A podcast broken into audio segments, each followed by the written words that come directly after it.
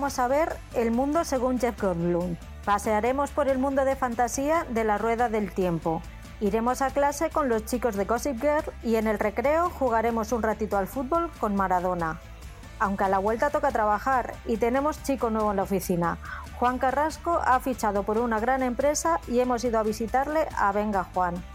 Como siempre, no podríamos estar en tantos sitios si no fuese por Oscar y Paul, que han venido un ratito más a charlar de series. Buenas chicos, ¿cómo estáis? Hola, ¿qué tal? Hola, muy buenas a todos. ¿Cómo ha ido la semana? Bien, cargada. Cargadita, cargadita. ¿De cosas buenas o de cosas malas? Bueno, alguna mejor olvidarla. Siempre vemos cosas buenas, ¿verdad? O, o es la intención. La intención, la intención. Yo hoy llego con muy buen sabor de boca porque tengo una petición que hacer. Esto es para David Muñoz, el tres estrellas Michelin, ¿vale? David, esto es solo para ti. Por favor, patrocínanos. Yo no te pido dinero. No te pido dinero, solamente danos de comer. Tú a mí me das de comer y yo hablo del gocho todo lo que tú quieras en los podcasts, todo el rato. Cada 10 minutos te meto una cuña. Por favor, si alguien que le conozca escucha esto, que se lo haga llegar. Os lo pido. ¿Y eso a qué es debido? A que hoy hemos pedido el gocho para comer y nos hemos puesto muy gochos. Sí. Joder, qué rico. Mm. Madre mía. Que el patrocinio, el patrocinio de Manens ya no daba para más. Ya No, no, no. Nos hemos cansado. Mucho chocolate, mucho azúcar, mucho. Madre mía. Solo te digo que ha habido un momento que el Grinch se me ha ofendido ya de los ruiditos. Ha dicho, bueno, ¿qué? Pero es que, no- bueno, no, aquí lo dejo. En fin, que, que está muy rico. Es que mi hija no es mi, es que no puede ser mi hija. Yo creo que me la cambiaron en el hospital. No va y me dice que está más rica la comida del comedor. Que te digo yo que no es mía, que no es mía, que yo no puedo compartir ADN con ella, no puedo. A ver, a ver, yo no he probado lo que habéis comido vosotros ahí. Tampoco he probado la eh, comida del, del comedor de la peque, pero un plato de patatas con costillas, chica, mira. un taco de costillas que nos hemos metido entre pecho y espalda aquí el Grinch y yo hoy, es que no hay palabras. No hay- Qué rico, qué sabor, qué... Madre mía. Pero es que luego una lasaña igual y el pollo frito crujiente, madre mía, y qué salsa, la salsa de queso y la otra con unos sabores cítricos, oh, madre mía. Y bueno, bueno, ya la tarta de la Pedroche es que es un puto espectáculo. Madre mía. Esta te la hago, eh, te la hago gratis, David, pero la siguiente no. A nosotros, como no nos ha llegado, no hablamos nada. ¿eh? No, nosotros no. A nosotros cuando nos llegue ya hablaremos. ¿Que nos quiere patrocinar 1880? Pues hablamos del turrón 1880. ¿Que no? Pues no. En la comida de empresa de Navidad os invito. Venga, eso está hecho. Pero pagando nosotros, ¿no? Tú nos invitas a, lle- a- a ir, pero nosotros pagamos. Es un delivery y, a- y- y no llega a vuestros pueblos. Pum, Perdona, pum. cuidado, cuidado, ¿eh? Aquí va- vamos a abrir ya las hostilidades. Vamos a empezar a abrir las hostilidades. Vamos a empezar. ¿Ha dicho pueblos, Paul? Ha dicho pueblos. Vamos a poner para la cinta, para la cinta y ponla otra vez. ¿Ha dicho pueblos? He dicho pueblos. Vale, vale, vale. Esta te la dejo, esta te la yo guardo. también vivo Luego en un pide pueblo. ayuda con lo de la CAPI y eso, ¿eh? Sí, sí. Esta te la guardo. No, no, no. Apuntado Sí, sí. queda. Los de los pueblos no Aquí. olvidamos. Perdona, No, no, no. Perdonamos, pero no olvidamos. Bueno, qué porras. Ni olvidamos ya ni perdonamos. Qué porras, que ya bastante nos han. ¿no habéis oído a nuestra querida presidenta ayer llamando España vaciada a Colmenar Viejo, Pues que tiene sus autobuses, sus cercanías, su autovía para llegar, mm, sus supermercados, su gasolinera, su- sus cositas, pero vaciado está Colmenar Viejo. Maravilloso. Entonces, ¿qué pensaría de ciruelos de coca, por ejemplo? Tenía que venir un poco por Castilla, ¿no? A ver. Sí, sí, sí, vamos, vamos. Ese es el problema, que a lo mejor lo que ha hecho ha sido viajar mucho al extranjero, ¿verdad? Y no viajar tanto por otros lados más cercanos nos odiáis con razón. Ah, claro. Pero si no, si no nos odiarais tanto, sabríais que yo soy la primera que llamo pueblo aquí a la Villa de Madrid. No, no, no. Para mí todo es un pueblo. No trates de ahora de poner excusas que no, que nos has dicho que somos de pueblo, vamos. No, no, mira, podía escucha, podía haber sido más fina y haber dicho que somos de provincias. Ahí, ahí. Que queda mejor. Te había quedado hasta un poco mejor. Pero yo no soy fina.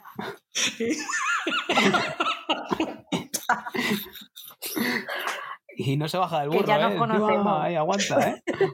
decir, venga, va, que tenéis razón. No, no, no.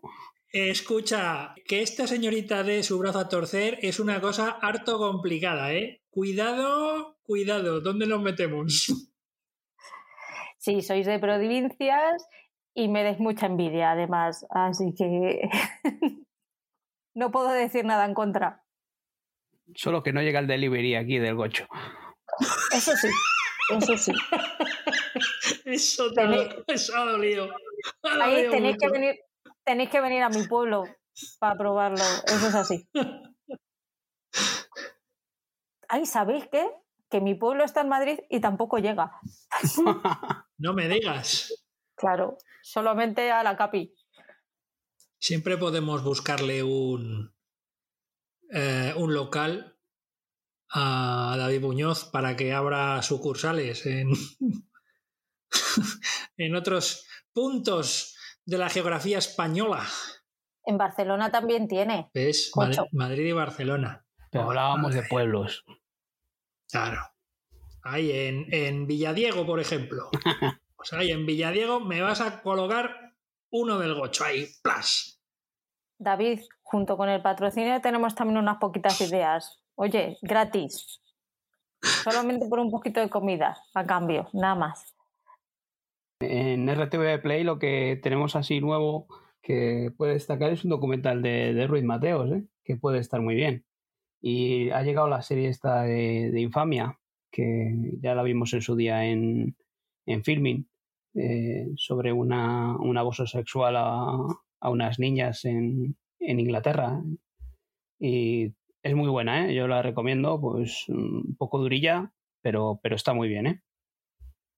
Y eh, en cuanto a lo de Star Trek, pues ha sido la sorpresa de estos últimos días, que Netflix había anunciado la, el estreno de, de la nueva temporada de Star Trek Discovery y a dos o tres días de, llegar ese día del estreno, pues ha sido anunciado que no se iba a estrenar, eh, que solo se iba a estrenar en Estados Unidos y Canadá. Y nos ha sorprendido aquí en España que va a ser Pluto TV la que, la que lo traiga. ¿Qué ha pasado con Star, Star Trek? Porque al principio era, en principio era de Netflix, ¿no? Eh, no, en principio en Estados Unidos era de CB, CBS All Access y había comprado los derechos eh, internacionalmente de Netflix. Y aquí la estábamos viendo a través de Netflix.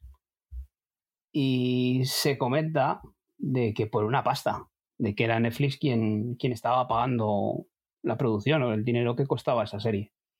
Y ahora nos hemos encontrado que con la llegada de esta cuarta temporada, CBS o Paramount o quien haya sido, se lo ha quitado eh, no sabemos si le habrá ofrecido pasta para compensar ese, ese dinero, pero ha volado. Les ha volado a Netflix. Lo que nosotros pensábamos que Netflix era la poderosa y que con dinero iba a todos los sitios, pues ahora llegan estos señores que tienen una plataforma en camino que aquí en España pues se llamará Sky Showtime y, y se ve que, que el dinero no lo es todo habrán visto que aquí Star Trek pues, pues puede tener más, más salida que, que Netflix. O sea que Sky Showtime es la, próxima plataforma en la que van a estar integrados los productos de Paramount, ¿no? Por lo que estás comentando. Vale. Sí, todo lo de Pico, que es todo nuevo que anda por ahí en Estados Unidos, eh, aquí en España nos llegará a través de esa plataforma que se llamará Sky Showtime. Han dicho que a principios del año 2022, pero no se sabe todavía cuándo, ni, ni cómo, ni por qué. A ti Star Trek te gusta, ¿no, Oscar? Eh, no soy fan. Sí. Hace relativamente poco en Paramount Network están echando las películas y demás, ¿no? Bueno, yo de las series, eh, cuando en mi casa se veía Telemadrid hace miles de años, eh, de lunes a viernes, creo, por las tardes, ponían eh, la serie La Nueva Generación con, con Patrick Stewart de, del Capitán Picard. Y bueno, de vez en cuando veía algunos capítulos. No soy un fan irredento, pero bueno, son, son cosas o series y películas que, que sí que suelo ver. Sí que soy más fan, digamos, de la, de la última eh, mm, del reboot de, toda la saga, ¿no? La que, en la que está metido JJ Abrams. Em, pero bueno, eh, esta serie, pues yo ni siquiera sabía que Netflix tenía un Discovery con dos temporadas anteriores, o sea que no, vamos, que no, no lo sabía. El hecho es que, bueno, que se estrene en Pluto TV también es interesante, puesto que eh, Pluto TV es plataforma gratuita que pertenece al mismo grupo que, que Paramount y que Paramount Más y CBS All Access y todo esto. Y probablemente el hecho de que la pasen ahí implique que, pueda ser una especie de empujón a que, a que Pluto TV eh, pues se afiance como plataforma gratuita de, entretenimiento. Eh, y hablando de Pluto TV, mm, voy a seguir mirando porque creo que van a reponer de nuevo Yellowstone en Paramount Networks. Y hombre, a lo mejor hay suertecilla y si reponen en Paramount Networks Yellowstone, pues vuelven a poner la serie completa, las dos o tres temporadas que tiene en Pluto TV y me da tiempo a terminar de verla.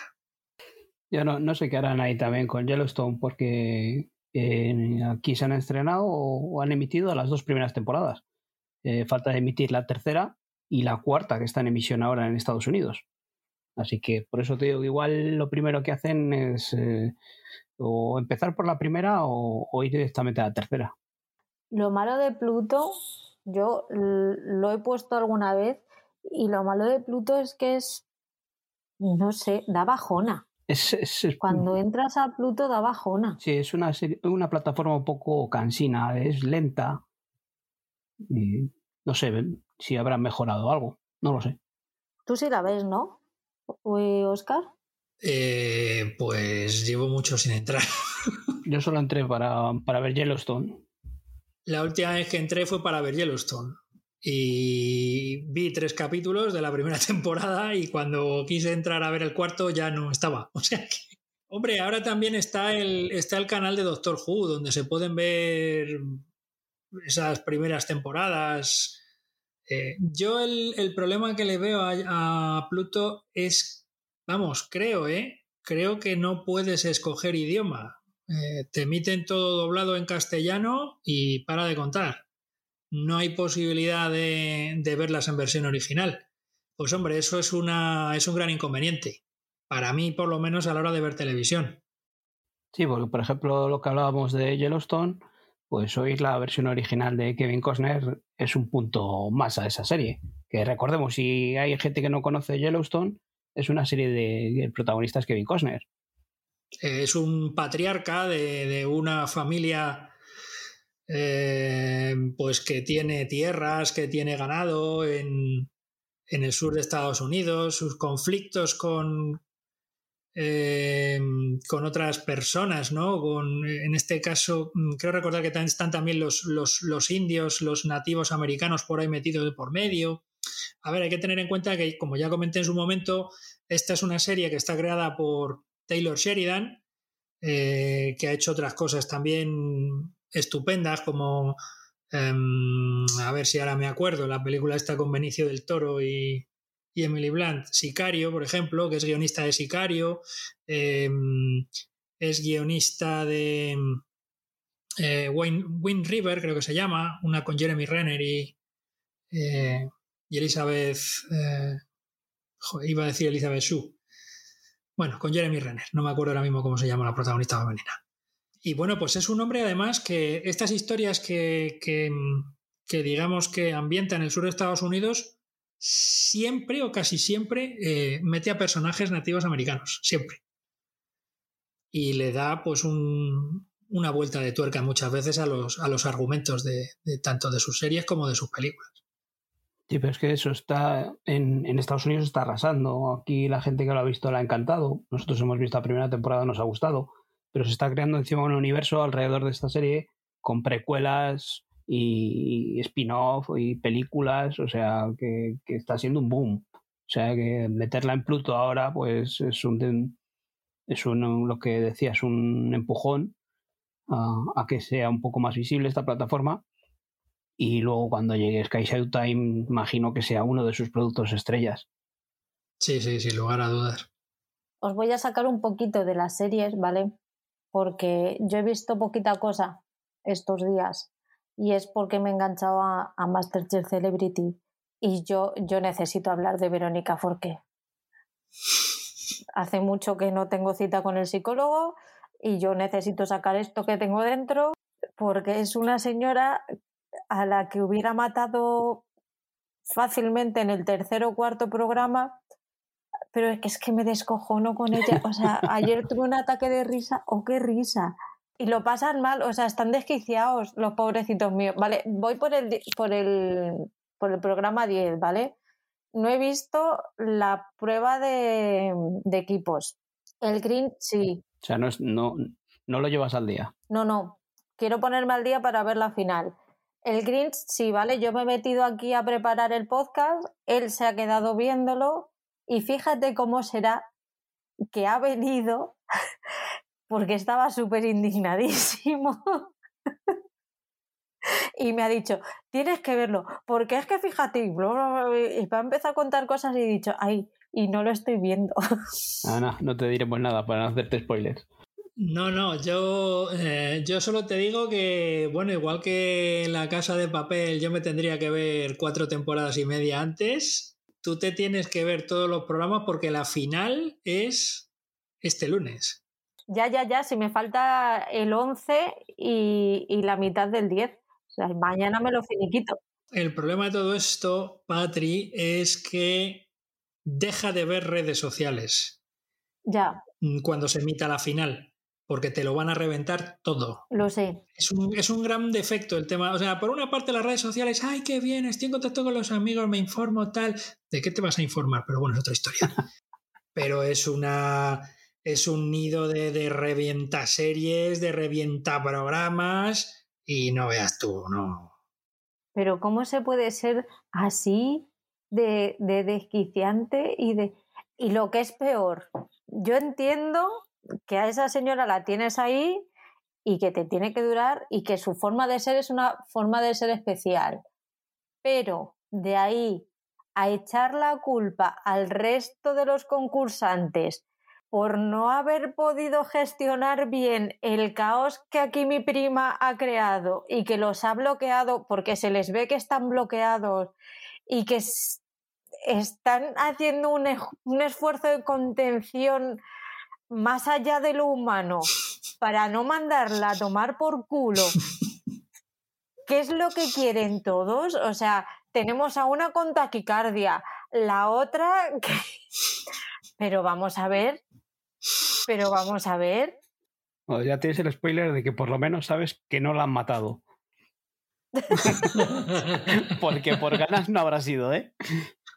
Mira, el momento, el momento Barca yo decía, que la dejen ahí.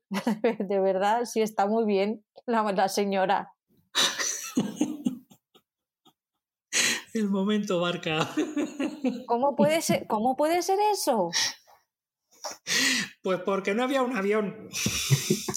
Por eso es el momento barca, porque si hay un avión, la embarcan en un avión y la mandan al otro lado de la isla. Básicamente. Ahí, ay, pobre Carmina, yo cuando la veo que empieza a llorar de la impotencia, digo, si es que mm, me quiero meter en la tele para abrazarte. Sarap, Sarap, no tienes ni idea de nada, Sarap. Por favor. Si yo te amo, yo te quiero, yo te quiero. Yo te, quiero, yo te, adoro. yo te yo amo, te adoro, te adoro. Qué maravilla. Unas subidas, unas bajadas de carácter ahí.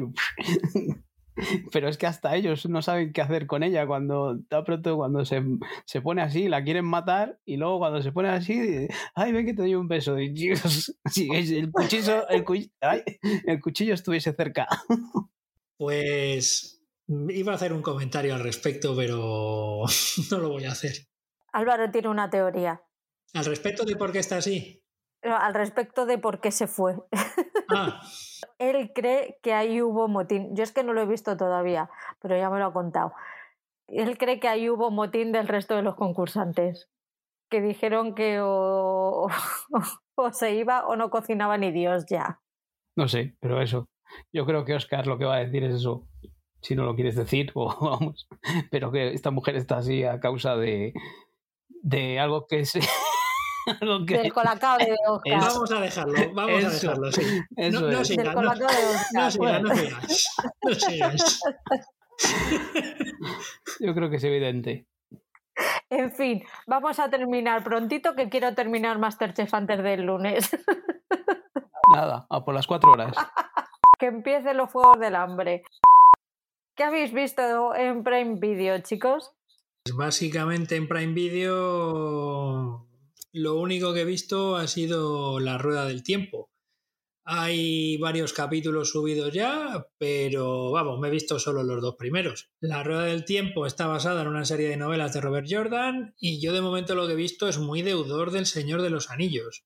Eh, a mí hay secuencias y, escenas, eh, ataques y, un montón de cosas que me recuerdan muchísimo al Señor de los Anillos. No sé si eso en las novelas también será igual, eh, estará igual de, de, escrito, pero no, vamos, sea, los, la, los, los Trollocs o como se llamen, el ataque de los Trollocs, que, mm, bueno, cierto es, eh, comentarios en el, en el grupo de Telegram, por cierto, de Blog en Serie al respecto de, esta, de estos primeros capítulos, que la primera media hora es insufrible, sí que es cierto, que dices, bueno, me voy a pegar aquí un tiro, el famoso jersey, cuando hablabais del famoso jersey del Zara, yo no sabía a qué os referíais, pero, pero ya lo vi y dije, caramba, pues es verdad. Cuando lo ves, ¿eh? Cuando les ves que sale ahí, sí, dices, hostias, que sí que es verdad. y, y yo me empecé a reír, claro, y digo, ostras, aquí el jersey del Zara.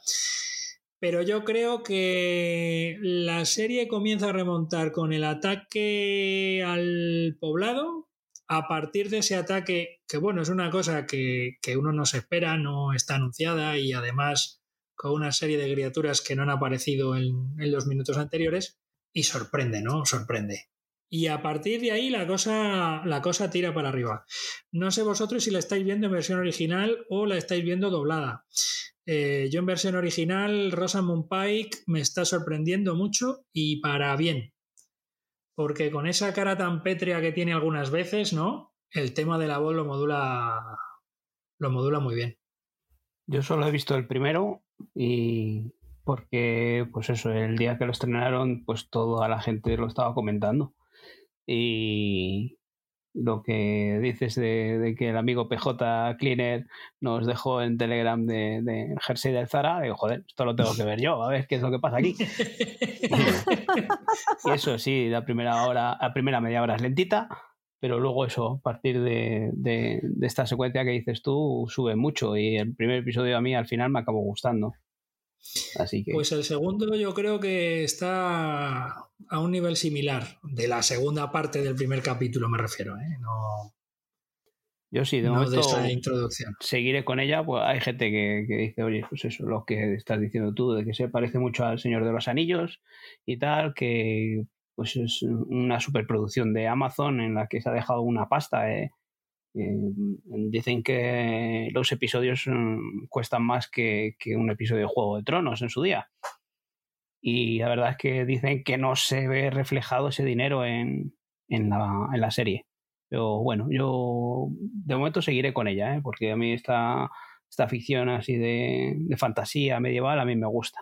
A mí me está, a mí sí que me han gustado los dos capítulos que he visto, ¿eh? y, y, bueno, pues habrá que seguir viendo. Supongo que, a ver, ahora mismo creo que hay, hay cuatro, a esta ¿eh? hora, a esta hora creo que hay cuatro subidos y cada Sí, sí. semana subirán uno, supongo, hasta llegar a los diez.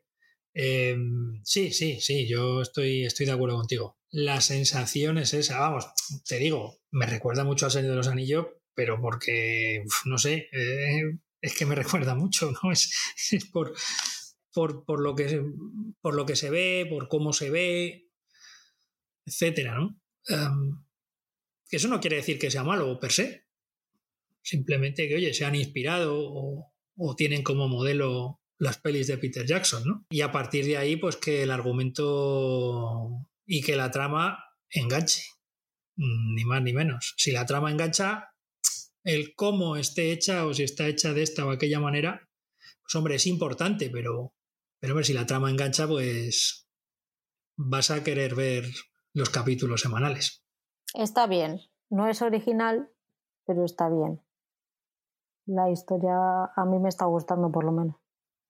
Sí que es verdad que también en el blog se hablaba de que los efectos visuales cantaban mucho, pero yo es que incluso hasta en El Señor de los Anillos, las películas, hay veces que me cantaban mucho, ¿no? Esos, esos planos como, como de las, no sé, de las batallas, de, de, de los sitios por donde van.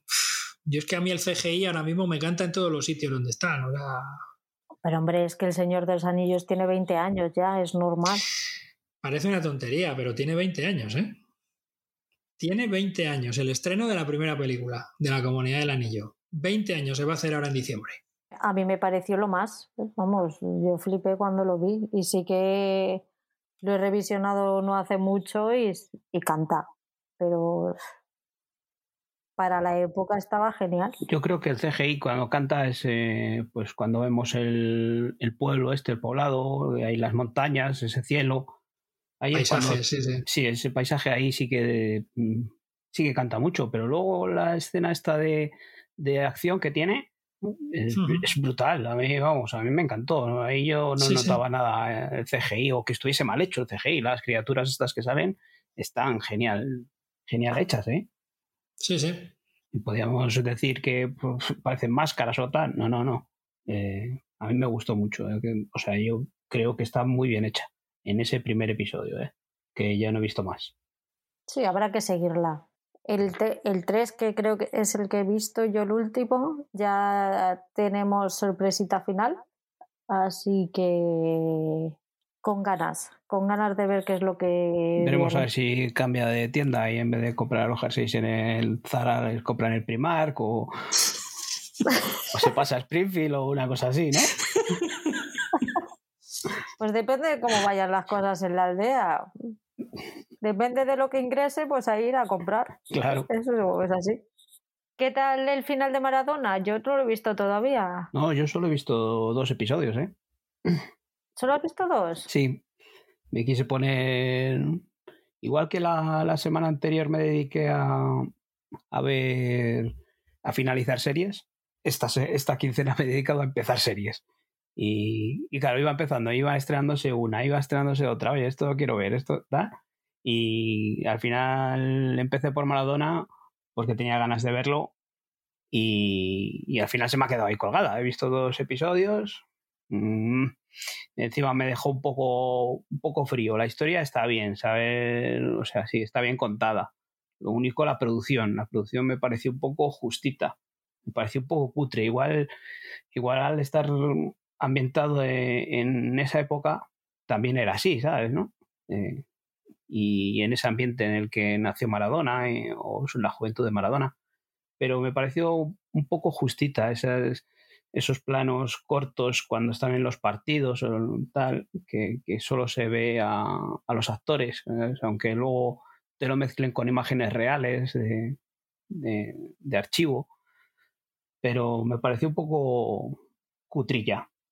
La historia bien, porque sí que es bonito ver todo, todo cómo empezó Maradona.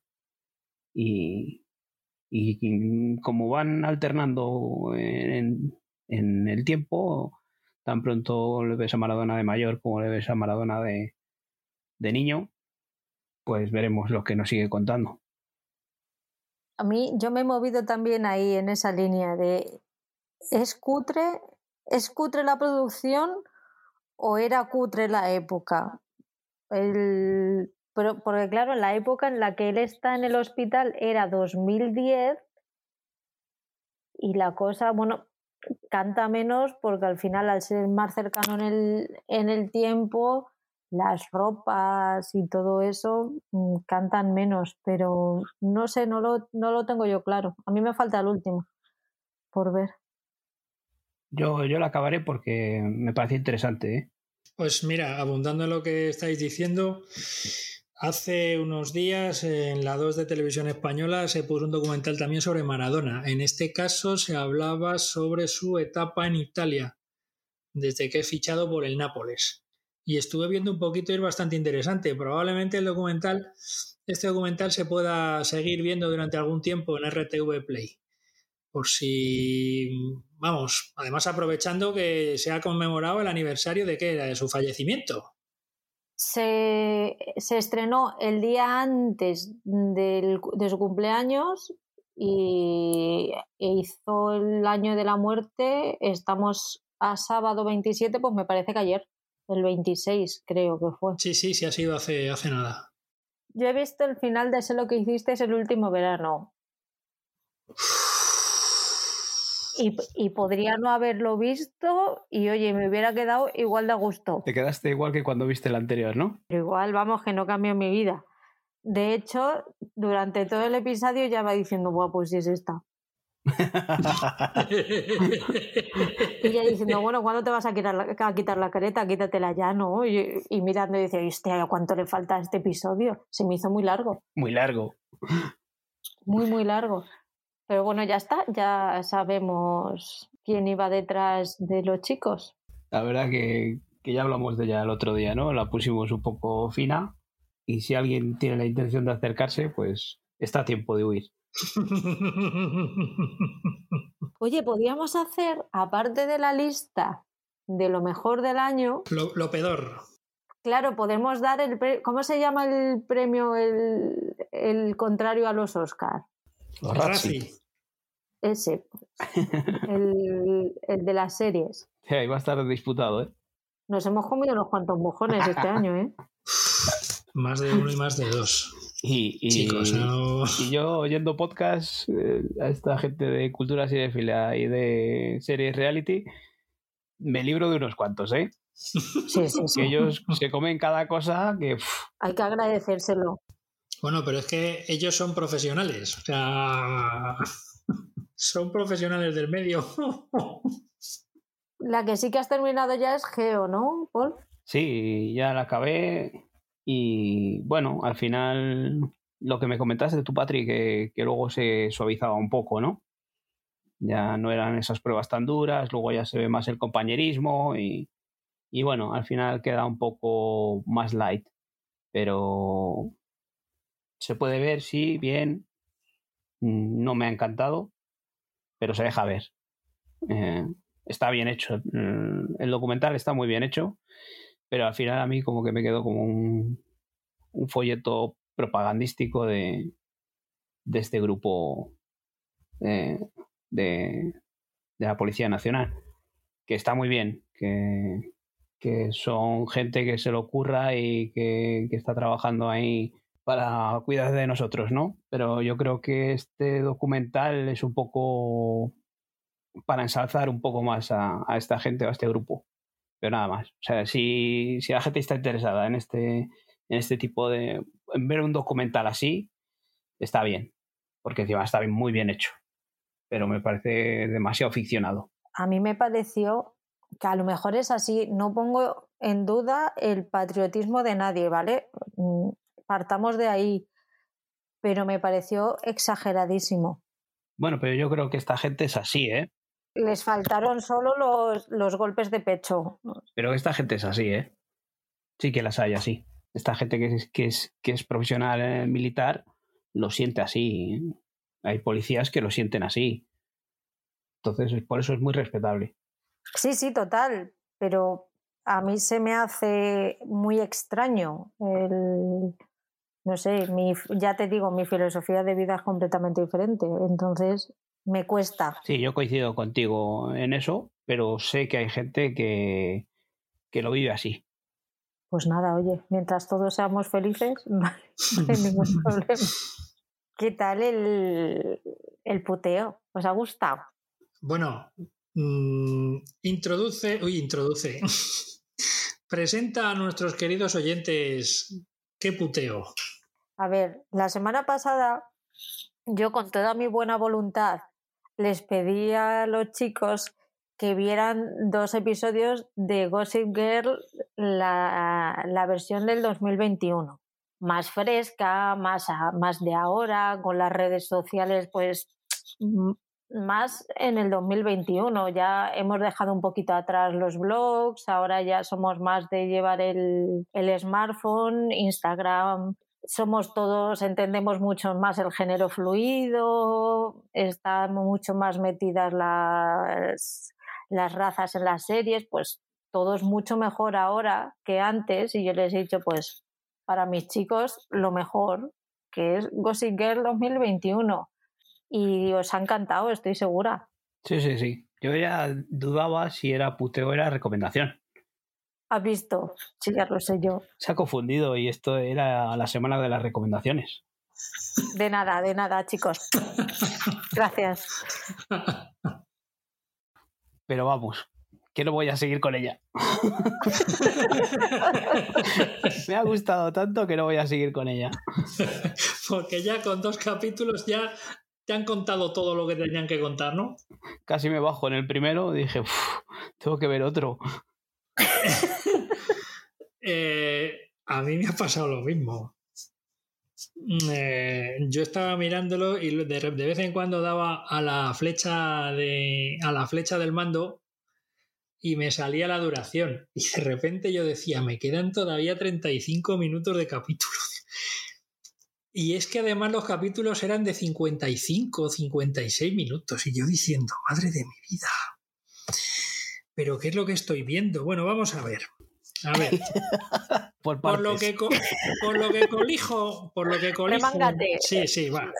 No voy a tardar mucho, no os preocupéis. Por lo que colijo del primer capítulo, esto está basado en una serie anterior que tuviera sus temporadas que tuviese, que también estaba ambientada en el mismo colegio donde está ambientada esta, eh, niños pijos mm, ricos con pasta que le sale por las orejas eh, y que compran los que compran las notas básicamente y que compran los títulos. Ahí dentro porque profesor que no les aprueba profesor que le mandan eh, le, le, le, mandan al, al, paro no vale eh, en los créditos finales he visto que está basado en un libro. Ah pero has llegado a los créditos finales. Sí sí, he llegado, sí. Vamos, los créditos finales sale eh, eh, dirigido por, guion de, desarrollado por y luego basado en el libro de... No me, no me acuerdo ni de quién era el libro. Y tampoco sé si el libro eh, estaba, mmm, estaba basada en la serie antigua en el mismo libro, no lo sé. Y entonces es que veo a una reata de mmm, alumnos de gente pija con sus dineros y sus móviles de última generación, los profesores que quieren defenderse con una especie de blog o de, eh, de blog que, que, se llama, pues eso, Gossip Girl en el original, pero que en la traducción en castellano lo llaman la reina chismosa o algo así. Cotilla. La reina cotilla. La eso, la reina cotilla, ¿ves? Chismosa, cotilla, ¿qué más me da? Si es que da igual en la palabra que metas. Bueno, la única alegría que tuve es que de las dos hermanas, digamos que el padre de la pobre, uno que tiene un pelo a lo afro enorme, digo, joder, este tío, ¿de qué me suena? ¿De qué me suena? Y después de darle mil vueltas mientras le estaba viendo, y a la media hora dije, coño, ya sé dónde le he visto. No me acuerdo cómo se llama el actor, porque ni siquiera me he quedado a ver todos los créditos, ya lo digo, pero le he visto haciendo de forense en la serie de Arma Letal. Y yo diciendo, qué alegría que la haya reconocido. Una cosa de esta de loco. Por cierto, eso es una serie que me voy a apuntar que algún día os la recomendaré. Lo que no sé si se puede ver ahora en algún sitio. cuando se pueda ver. Que yo estaba mirando la duración porque veía que se me hacía eterno. Además, no sé si es porque ya tengo cierta edad, porque ese tipo de problemas no me molan. Sí que es verdad que cuando la cosa se ponía un poquito más seria, entre comillas, eh, a mí, por ejemplo, el, tema de una de las chicas, eh, amigas de una de las hermanas eh, del colegio, cuya madre mm, le da un poco al pimple, luego averiguamos por qué, y ese, eso, ese problema que tiene con ella, etcétera, etcétera, pues me llegó a interesar un poquito, ¿no? Hay un momento que tienen una conversación donde se termina por sincerar la madre con la hija, ¿no? Pero vamos, que que yo no la voy a ver como Paul. O sea, no. Yo ya he tenido bastante. Sí, que yo veía a estos jovencitos con eso, lo que dices tú, con sus problemas. Y, ya luego viendo a los profesores y a los padres, no sé qué es lo que me echaba más para atrás. Si a los alumnos, los padres o los profesores, porque los profesores telita. Telita con la cuenta de Instagram esta que hacen cuando se juntan ahí a, cotillear, ¿no? Son la reina cotilla, ¿no? Y están ahí cotilleando entre ellos, ahí todos juntos, ahí, no sé qué, fue, qué era peor. Eh, no vi la, la, versión anterior de la serie, no sé si, si es mm, calcado a lo que fue la otra serie o, ha ido por otros lados. Pero vamos, esta es eh, para mí horrible. Horrible en, lo que nos cuentan. Encima, una serie de HBO HBO siempre nos ha dado escenas de sexo, violencia y tal. Aquí que tenía para poner ahí toda la carne al asador, no vemos nada de nada. Podía habernos sacado aquí un élite o tal, ¿no? Que es que encima me, dan esa sensación, ¿no? Ese aspecto tienen los alumnos así como de élite. Pero nada, se juntan un poquito y poco más. Fíjate tú, porque creo que eh, Eh, precisamente esas, esas escenas que aparecen ahí y que son tan suaves, están puestas... Mm, a, ver, a ver cómo lo explico. Como para escandalizar. Me da la sensación. Que están hechas ahí como para... ¡Ay! Como para que... Cuando ya hemos visto todo lo que hemos querido y podido ver en, en cuanto a escándalos, en cuanto a escenas escabrosas o, o escenas de sexo o... Yo que te digo que podían haber sacado más jugo de ahí, eso, o algo similar a Élite. Pero no, se queda a mitad de camino, de la mitad. Las dos series tienen puntos en, en común, pero teniendo historias parecidas. Al final es que las historias adolescentes son eso, no, no, hay más de tú me gustas, yo te gusto, estamos saliendo, pero ahora conozco a otro o a otra y te dejo, o te pongo los cuernos. Y siendo las dos, teniendo las dos más o menos la misma base, es que la primera era mucho más entretenida tenía algo que te enganchaba. Sí que es verdad que a mí no me enganchó hasta el final. Yo me parece que la segunda temporada y media ya lo dejé y luego vi el último episodio para decir, a ver, estos cómo han acabado, ¿sabes? Pero por lo menos hubo dos temporadas y media ahí de salseo que dices, uy, uy, uy, uy, uy, yo esto quiero verlo. En esta no. Esta es bastante más aburrida y no tiene, no tiene nada. ¿Puedo, ¿Puedo preguntarte algo? ¿Puede que te enganchases o te medio enganchases en esas dos temporadas y media porque eras más joven? Puede ser. A ver, tampoco era mucho más joven, ¿eh? A mí Gossip Girl ya me... ¿Gossip Girl de qué, de qué año es, eh, más o menos? ¿2008, 2009, 2010? Puede ser que tenga 8 o 10 años. 10 años, 12. Ah, tampoco, yo no me pillo adolescente pero sí que, pues, era la típica serie. Yo me acuerdo que, que la veía, la veía mi compañera de mi compañera de, de piso, Ana. Y yo siempre decía, vaya mierdas que estás viendo. Y al final un día me puse, me parece que estaba en Netflix, cuando la subieron a Netflix, me puse a verla y tal. Y como entretenimiento de esto, para un día cansado que necesitas despejar la mente estaba bien, pero es que esta me la puse precisamente para lo mismo y es que no, es que no entro. Y todo el mundo más o menos está, está diciendo lo mismo, ¿eh? He puesto bien el puteo, por lo menos. Lo has bordado.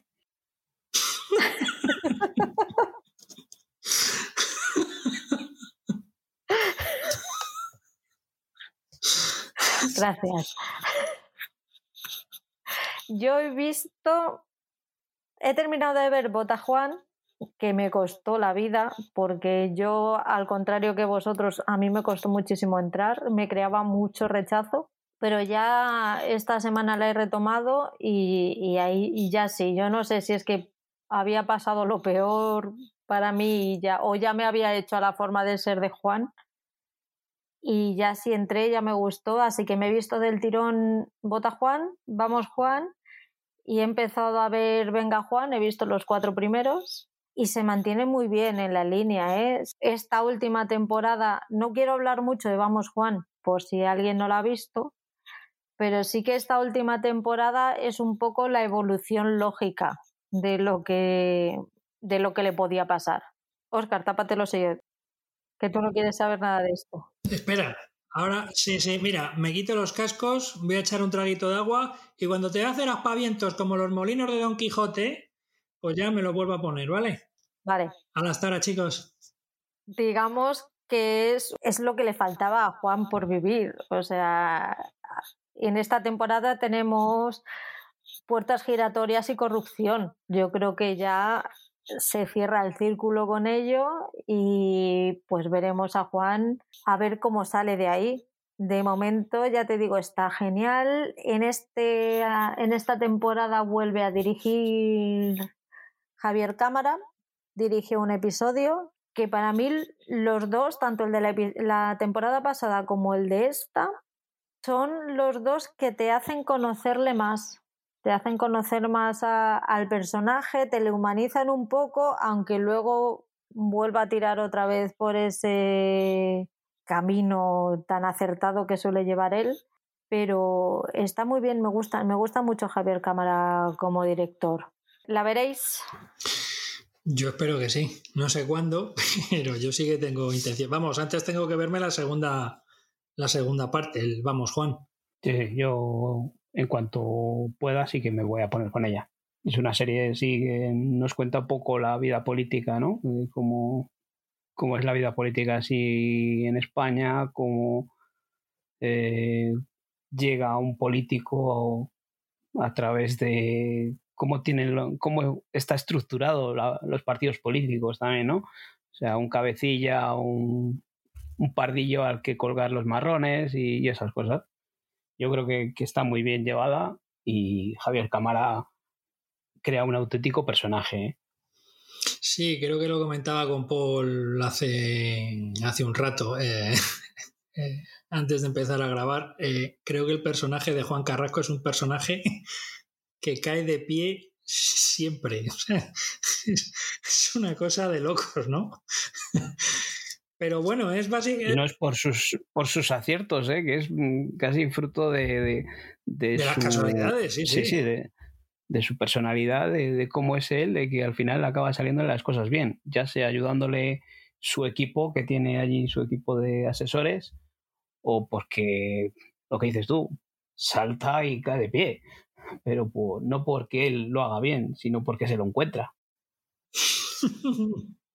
cierto, cierto. Vaya tela. ¿Qué más has visto? Eh, yo en HBO he empezado a ver eh, Chapel White. Chapel White ha sido una serie con la que ha empezado, se ha lanzado HBO. HBO eh, Max en España. Es una de las series que nos trajeron como, como estreno. Chapel White es una serie de, de terror protagonizada por Adrian Brody. Es un, basado en un cuento de Stephen King y los episodios que he visto, la verdad que están muy bien. Está muy bien logrado ese ambiente de, mm, de un terror gótico y tal. Y, y Adrian Brody es, es, un es un actor hecho para este tipo de papeles. Porque, no sé, como ya lo vimos en Peaky Blinders también, ¿no? Eh, había un, compañero mío de, clase que, que, llamaba a todo el mundo cara antigua. Este, este hombre tiene una cara antigua. O sea, está basado en, en, en el siglo XIX, por ahí. Y es que este hombre da el pego de, de estar en esa época con, con, ese vestuario y tal. Es su padre familia, que se, se muere su mujer, heredan una casa y unos terrenos en, Estados Unidos, en un pueblo de Estados Unidos, y se va allí con las hijas. Eh, la, la familia, el primo este, resulta que, que, la muerte no fue del todo natural y la familia ya venía arrastrando maldiciones y esas cosas y no son bien vistos a su llegada al pueblo. Y a raíz de su llegada al pueblo, curiosa o por casualidad se muere una niña, el pueblo lo, lo identifica con que ha sido por la llegada de, esta familia otra vez al pueblo entonces eh, se crea una tensión ahí que, está muy lograda. Y está muy bien. Los cuatro episodios que he visto eh, está muy bien para seguir viéndola. Y lo que hablaba antes, nos van cruzando estrenos por el camino y se ha quedado ahí en un lado, pero será una de las primeras series que vea acabar. ¿eh? merece mucho la pena si te gusta este terror gótico. Encima no es un terror de sustos, es un terror de, de tensión, de, que te genera esa, esa tensión, el ambiente, ese ambiente del ese terror gótico, ¿no? Que decía antes. Es lo que genera eh, la angustia de estar viendo esa oscuridad por la noche. Y está muy bien. Creo que es una serie que si te gusta el género este, para acercarse. A ti, que Patrick, que te gusta el género de terror, que te habías aficionado. No sé si al final acabaste Dem no, mm, no la he seguido, pero la seguiré. Y por lo que estás diciendo, este terror me gusta más que el terror, el sobrenatural. No, no, no, ah. no es un terror de sustos. Está bien, ¿eh? Mm, pues a lo mejor sí que la veo. Que aquí, porque Stephen King ya sabemos cómo es, ¿eh? Que luego al final el sobrenatural sale por ahí es muy, eh, en ese sentido, es muy, yo qué sé, como de los relatos de Edgar Allan Poe, por ejemplo. Sí, sí. De ese estilo. No, no hay criaturas, de momento, no hay criaturas así mm, de terror o tal, o sobrenaturales, pero es más un terror psicológico. Pues me la apunto, ¿eh? yo creo que está muy bien logrado, está muy bien producida, ¿eh? está muy bien hecha, el, ambiente de ese pueblo de, en esa época está muy logrado y, Adrian Brody, chapo de nuevo, ¿eh? Es un papel que yo creo que está hecho para él. A ver, hubo una época en la que me metía mucho con él porque cada vez que le miraba veía a Manolete y la, no sé si habéis visto vosotros la película de Manolete, la que dirigió Menos Meijes aquí en España, que le produjo, creo que fue Andrés Vicente Gómez. con Penélope Cruz, además, pues es para echarla de comer aparte. Pero, pero, pero sí, sí, Adrián Brody es un estupendo actor. Incluso estaba bien en aquel reboot que intentaron hacer de, de la saga de Predador que se llamaba Predators, que salían él, que era uno de los que salían con otro grupo de actores, eh, con otro montón de gente, en, que les dejaban sueltos en una selva y les iba dando caza el depredador. Mm, era una película muy curiosa y muy entretenida. Eh, pues también salía ahí. Además, ahí salía, salía Mazao, salía ahí con sus musculitos, ahí. Mira qué bíceps tengo. Pero, pero sí, sí, sí, no, no, es un, es un estupendo actor, sin lugar a dudas.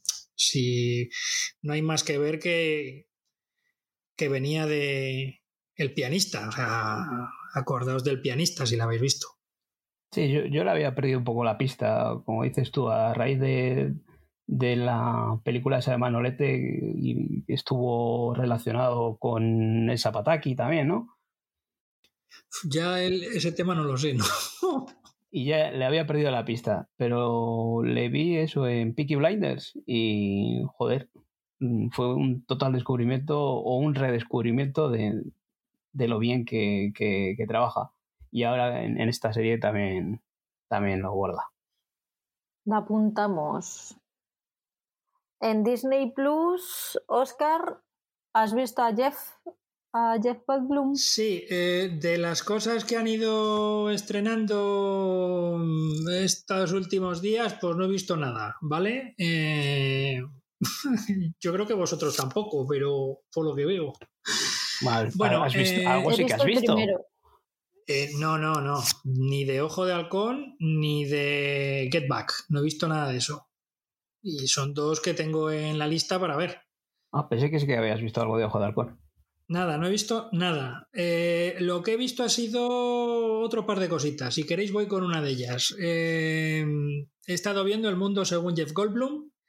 Su segunda temporada se estrenó en Disney más el, día de este que hicieron, ¿no? Eh, no me acuerdo cómo se llamaba, el, el Disney Day o Disney más Day o algo así.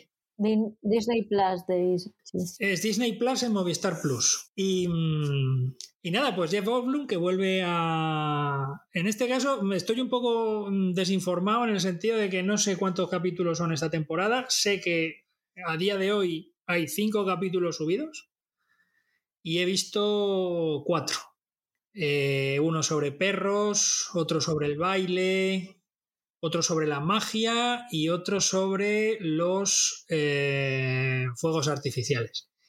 Y básicamente es eso, se pregunta el Jeff Goldblum sobre estas cositas de la vida, sobre los orígenes, sobre lo que nos provoca, sobre lo que provocamos nosotros sobre eso.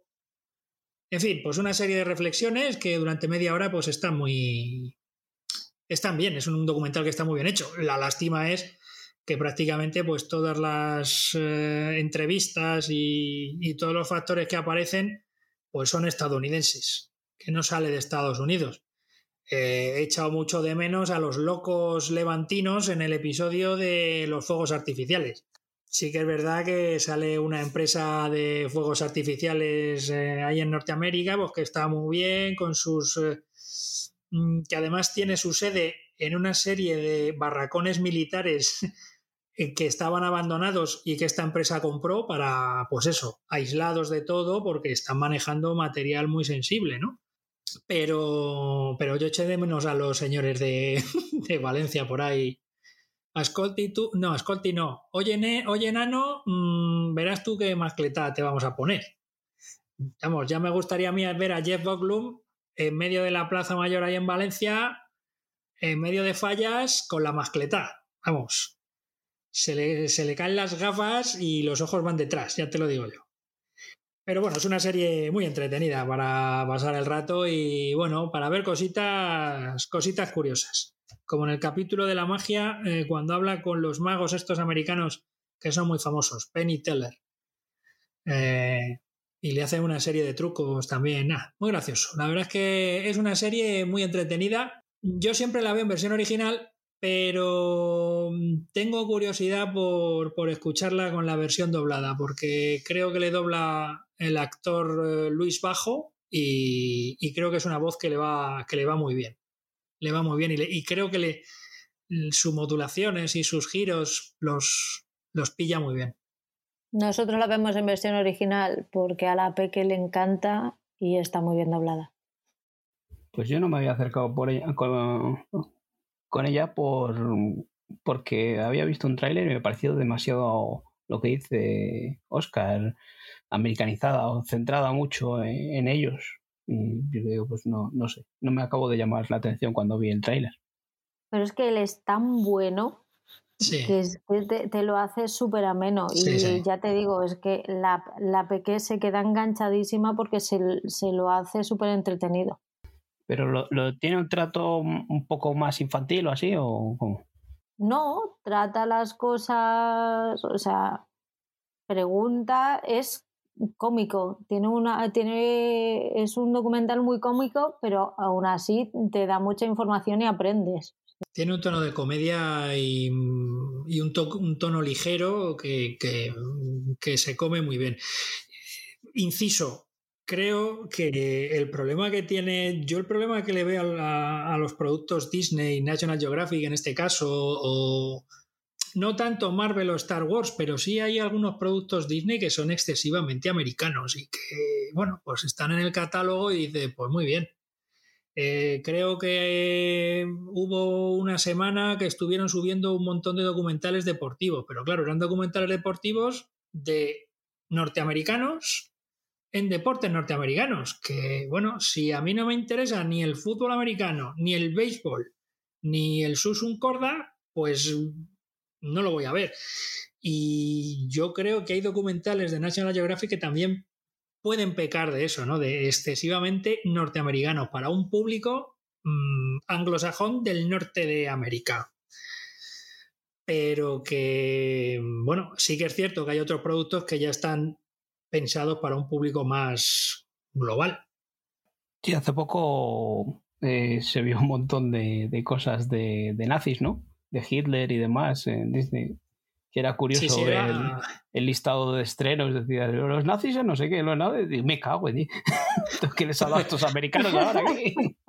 no, la publicidad tenía que ser muy buena, ¿no? Eso de ahí con una musiquilla. Ti, ti, ti, Semana nazi en Disney Plus. ¿Te está gustando Disney Plus? ¿Cómo que me está gustando? Plus. ah, no, no, no. Yo lo voy a seguir llamando Disney más, pero creo que en la publicidad, como en la publicidad utilizan Disney Plus, pues por eso he dicho Disney Plus. ¿Terminaste What If? Sí, era una serie que se me había quedado ahí colgada y al final me he puesto con ella porque tenía ganas de, de verla y quitármela un poco de encima porque no, no quería que fuese una serie de estas que, que se queda en el olvido. Y he seguido viendo y, y, disfrutando de esa animación. Sí que hay un par de episodios que me han chirriado mucho, aunque la animación estuviese bien, pero la historia que nos estaban contando, la de los zombies, por ejemplo, no me gustó nada y resulta que, que van a hacer un spin-off. Y ese episodio, pues no me gustó mucho. Tiene su cosa porque lo que pienso, la sensación que me da de, estos últimos productos Marvel que nos están llegando es que hay un cambio generacional, o sea, como que nos tratan de, de hacer olvidar a, a los Vengadores y nos tienen que llegar una nueva tanda de, de superhéroes y nos les están metiendo con calzador. Entonces ahí, por ejemplo, en esta de los zombies son los zombies son los, los, los Vengadores y, y los que todavía no se han convertido en zombies son lo, un poco los secundarios, ¿no? Y luego hay otro episodio en el que Thor eh, está un poco ahí viva la vida.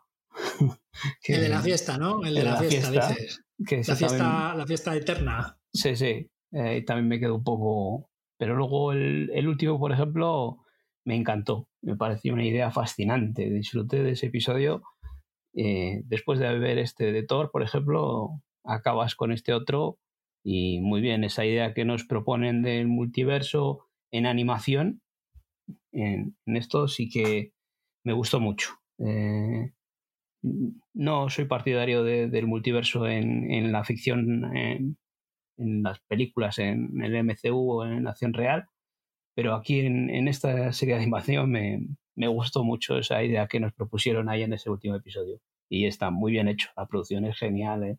Eh, la animación y, y, todo, a mí me encantó. O sea, es un, una serie que está renovada encima por una segunda temporada y seguiremos viendo qué, qué otras opciones nos dan de lo que pasó en el MCU.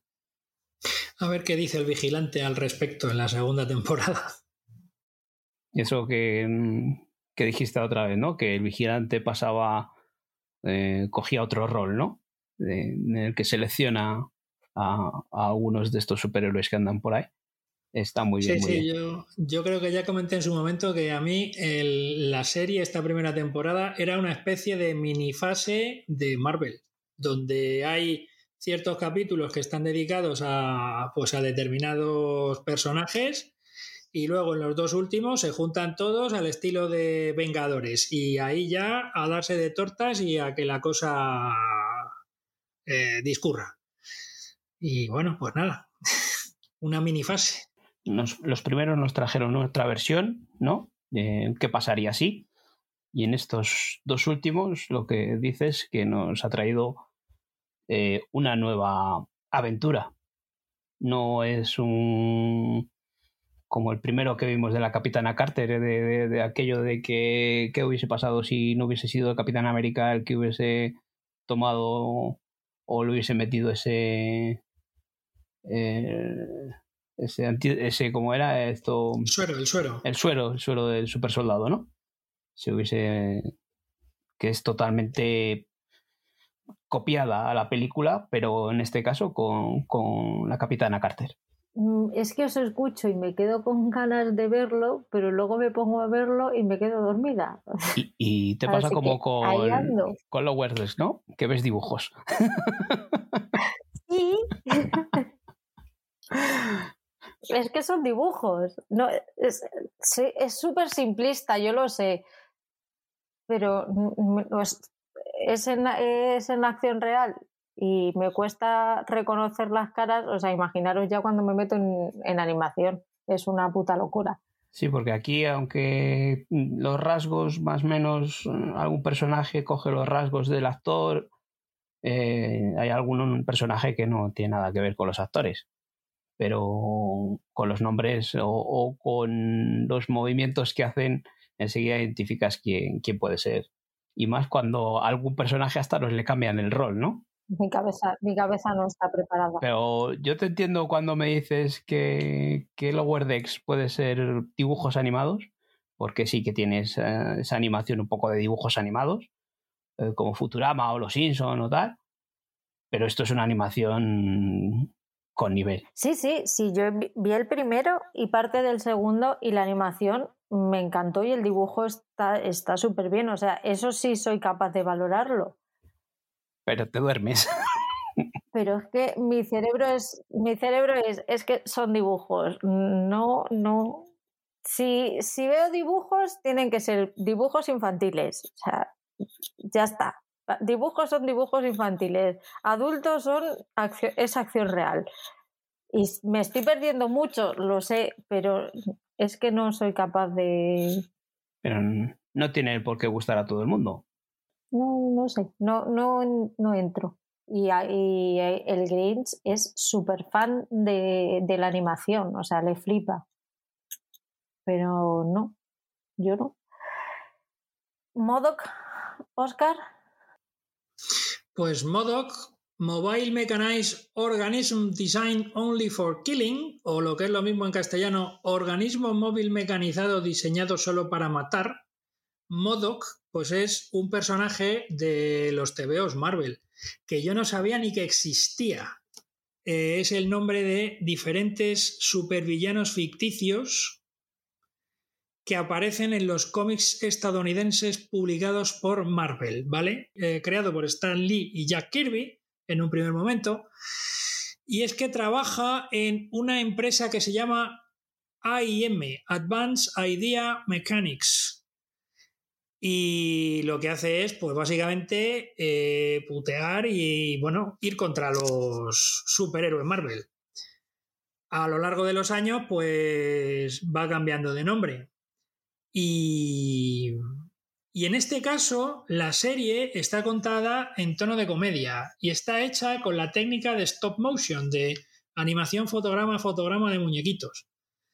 Eh, y está contada en tono de comedia porque ya no es solo lo que él hace en su trabajo en la AIM para hacerse las pasar canutas al resto de superhéroes, sino que entra dentro de una crisis existencial o una crisis de edad y los problemas que tiene la familia con su mujer y con sus hijos. Es una cosa rarísima, en algunos casos irreverentes. He visto el primer capítulo me ha llamado la atención y voy a seguir viéndola, a ver lo que os puedo comentar de ella, si sigue con las expectativas donde están o no, pero vamos, me está dando por las series de dibujos irreverentes, eh, mal habladas, no sé, no sé, no sé. Mm. Como me guste, a lo mejor aquí hay un puteo interesante, ¿eh? Yo me suena eh, cuando se estrenó de que se habló mucho de ella y tal, pero, pero ahí se me ha quedado. No, no escuché muy buenas críticas y se me ha quedado ahí un poco en el olvido. Ojo de halcón. Han estrenado los dos primeros episodios y yo he visto los dos porque Ojo de Halcón es mi superhéroe favorito de Marvel. Así que. ¿Pero el del TVO o el del cine? El del cine, yo, yo un TVO. A mí dame los pilares de la tierra, pero un TVO. ¿Ves? Otra cosa que te pierdes. Ya, pero no. y tengo un montón en casa, ¿eh? Porque eh, te veo anime, friki de Marvel, mm, tengo la puta enciclopedia en mi casa y no solamente en libros, ¿sabes? Que también tengo, también me lo cuentan. Pero no, los, los cómics no. En fin, tenemos a, a, Ojo de Halcón unos, un tiempito después, como todas estas series, son tiempo después de, de Endgame él ya ha caído un poco en el olvido, ya tiene un perfil bajo, casi nadie le reconoce, está rehaciendo su, la relación con su familia y se encuentra a una chica que, que ha cogido un poco la personalidad que tenía él en los cinco años de, del chasquido de Thanos. Y ahí empieza un poco esta historia. Es que tampoco quiero contar mucho, porque es medianamente reciente. Para mí es entretenida. No es un, Bruja Escarlata y Visión en absoluto, ni, ni un Loki. Es bastante más sencilla, tiene menos, menos chicha, pero a mí me, a mí me gusta, me vale para relajarme en casa y, y pasar un buen rato. No sé qué te parecerá a ti, Paul. Yo solo he visto eh, el primero y me ha parecido eso, un producto de entretenimiento, un producto teen, porque lo que nos encontramos es al nuevo personaje este, a esta chica, que lo que os estaba comentando antes. Mm, me da la sensación de que es otro de los personajes que, que nos van a presentar más adelante en el universo del cine. Yo creo que todo va encaminado a, a que en un futuro tengamos unos jóvenes vengadores. Y esta es otra, otro de los personajes de los cómics que forma parte de los jóvenes vengadores. Entonces vemos a esta, a esta niña, a esta chica, a esta adolescente, en que, que coge eso, eh, tiene esa. Tiene como ídolo a, a Hawkeye, a Ojo de Halcón. Eh, de pequeña vivió, sufrió el ataque de los Chitauri y vio a, Ojo de Halcón luchar y, y, se le quedó eso grabado y durante toda su infancia o su juventud ha ido creciendo en deportes y desarrollando esa habilidad con el arco. Y como solo he visto el primero, eh, el final del primero es que se cruzan en el camino. Eh, el personaje Jack Reiner es eh, el actor. Y bueno, pues Ojo de Halcón y esta chica se cruzan por el camino y veremos a ver lo que nos traen. Pero vamos, lo que se está comentando es que va a ser algo más ligerito, eso como dices tú, no va a ser algo tan sesudo como podía ser Loki o, Bruja Escarlata. Pero bueno, pero yo creo que son productos Marvel que, que, yo me siento y les disfruto. Y lo veo y, y me divierto y pasan esos 40 o 50 minutos que puede durar el episodio muy entretenido. Y, por ejemplo, a Chido mío le gusta mucho Marvel, pero ese universo, cuando hemos visto Bruja Escarlata o, Loki, pues se queda un poco frío. Pero estoy seguro de que, que este, este mundillo le, le, va a gustar más que, que, por ejemplo, Loki, que era tan oscuro o tan. o esos mundos que nos presentaban, ¿no? Que, que todavía le son demasiado para hacerle pensar. ¿Te llama la atención, Oscar? Sí, la tengo en el disparadero, pero no ha habido tiempo para verla. Eh, creo que los capítulos los suben los eh, miércoles. Pues hombre, eso puede ser un punto a favor, que no haya nada por ver ese día. Ya lo dijo Tom Hiddleston, los miércoles son los nuevos viernes. Los nuevos viernes, efectivamente. Y si lo dice Tom Hiddleston, va a misa. Eh, vamos con Netflix, porque aquí, aquí hay telita empieza tú, Paul, que, lo has quemado estos 15 días. Bueno, pues eh, lo primero que voy a hablar de, Netflix eh, es de La Asistenta. La Asistenta ha sido una serie que se estrenó en octubre. Mm, yo no me había acercado a ella porque lo que había oído es que era un drama. Mm, la gente comentaba que era llorar episodio tras episodio. Y a mí esas cosas, los dramas, les, les suelo dosificar bastante. O sea, me cuesta entrar a ellos. Eh, hicimos una encuesta en Instagram mm, para ver cuál podía ser el mejor estreno del mes de octubre, eh, como un tipo de batallas, eh, enfrentando dos series y, y, al final, pues resultó esta serie ganadora de como el mejor estreno del mes de octubre. Luego probamos con cuál podía haber sido el mejor regreso eh, una segunda temporada o tercera, y ahí ganó eh, Subsection, ¿no? Y se me ocurrió enfrentar a estas dos series para ver cuál de las dos eh, podía haber sido gustaba más a la gente. Y me sorprendió mucho que ganó Succession por un solo voto. Me quedé flipado porque pensé que Succession la iba a barrer. Y resulta que ha habido mucha gente que ha visto la asistenta. Entonces dije, pues bueno, pues esta serie habrá que verla y me sorprendió mucho. Es una serie que está muy bien hecha. Es una, una chica que está viviendo, tiene una hija con, con su pareja, eh, pero su relación es un poco un tanto tóxica y discute con el marido o con su pareja y una noche decide, decide coger a la niña y montarla en el coche y marcharse sin ningún rumbo. Entonces vemos todo lo que, esta mujer eh, vive a raíz de, eso, de quedarse sola y sin depender del marido y sin ningún ingreso económico. Todo lo que sufre por todo lo que pasa eh, mm, a nivel social. Todos los recursos que tiene que buscar eh, sin ningún apoyo.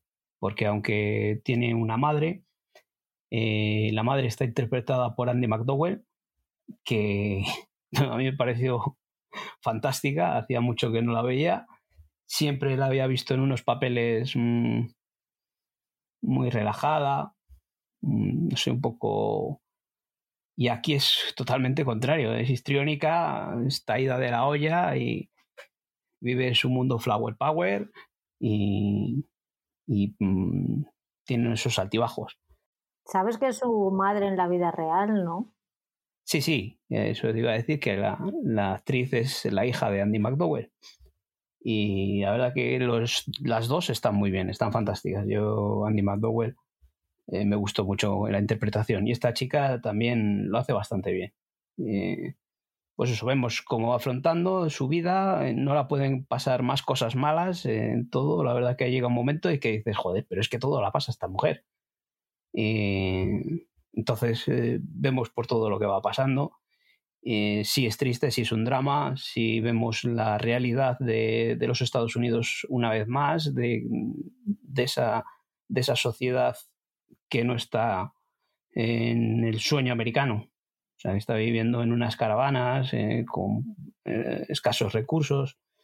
Pues eso, lo que decía de que aunque tenga a su madre o su padre también por ahí, pero no, no tiene ningún apoyo más y tiene que refugiarse en, en casas de acogida por violencia de género y demás.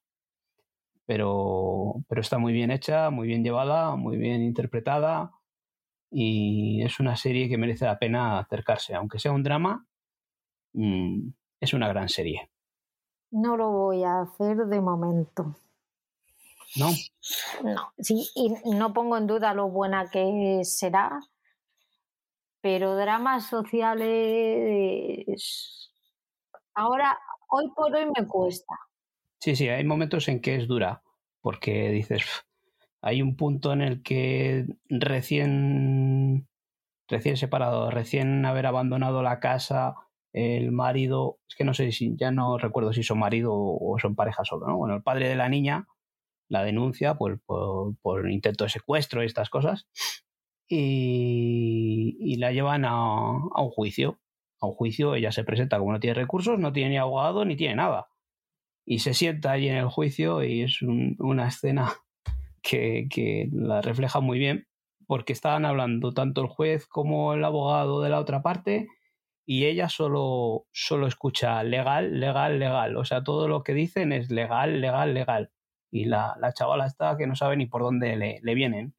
Bueno, eh, pues eso, de cómo se encuentra una mujer que dependía de un hombre eh, cuando decide en un momento dado dar el paso a, a quedarse sola y tener que buscarse la vida. ¿Te llama la atención, Oscar? La voy a apuntar, pero yo de momento la voy a apuntar en la lista. Eh, al menos para ver qué tal. qué tal. qué tal es. No, no puedo prometer que la vea ni mañana ni pasado. Pero, oye, eh, Paul hace recomendaciones interesantes y, y no está mal verla. Algunas de sus recomendaciones la, me han gustado, o sea que yo, yo al principio no, no me habría acercado a, verla tal y como hablaba la gente de ella, ¿no? De esto de, lo que te decía, de, que si era un drama, de que era episodio tras episodio de llorar. No me llamaba nada la atención porque lo que decía, no soy de. no me gusta ese tipo de. o me gusta acercarme, pero dosificado. Pero viendo que tanta gente la había visto, que tanta gente opinaba que podía llegar a, a estar al nivel de Succession, entonces dije, pues nada, habrá que verla y entonces opinar.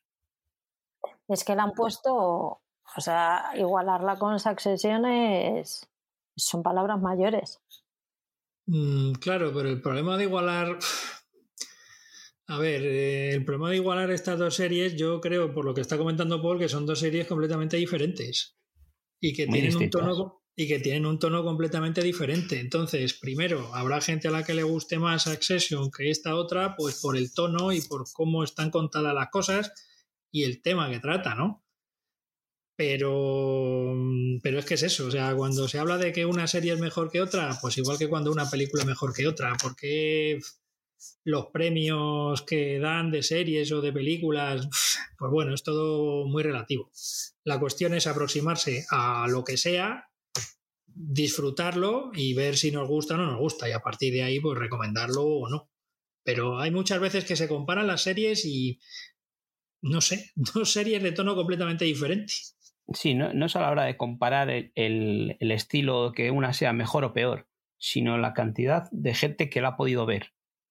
Yo creo que hay en, ese, eh, en esa encuesta lo, lo que más destaco o lo que a mí me llama más la atención es que haya más gente o tanta gente que haya podido ver una y otra, que estamos hablando de Succession, que, que está siendo una serie de lo mejorcito de, que nos está llegando estos últimos años.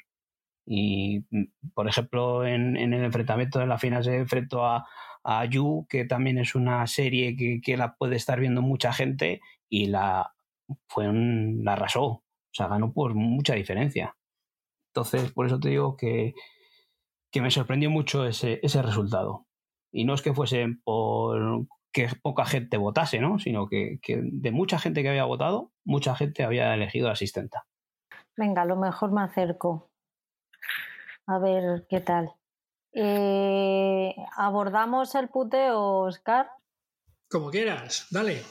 Paul nos puso como puteo maldita la serie fantástica de Netflix que recuerdo que cuando la estrenaron había mogollón de expectativas, era de lo más esperado, estaba todo el mundo esperándola porque se hablaba muchísimo de ella y yo me acuerdo que tardé en verla tres o cuatro días lo justo para leer mm, lo que se hablaba de ella y decir, pues mira, me la ahorro.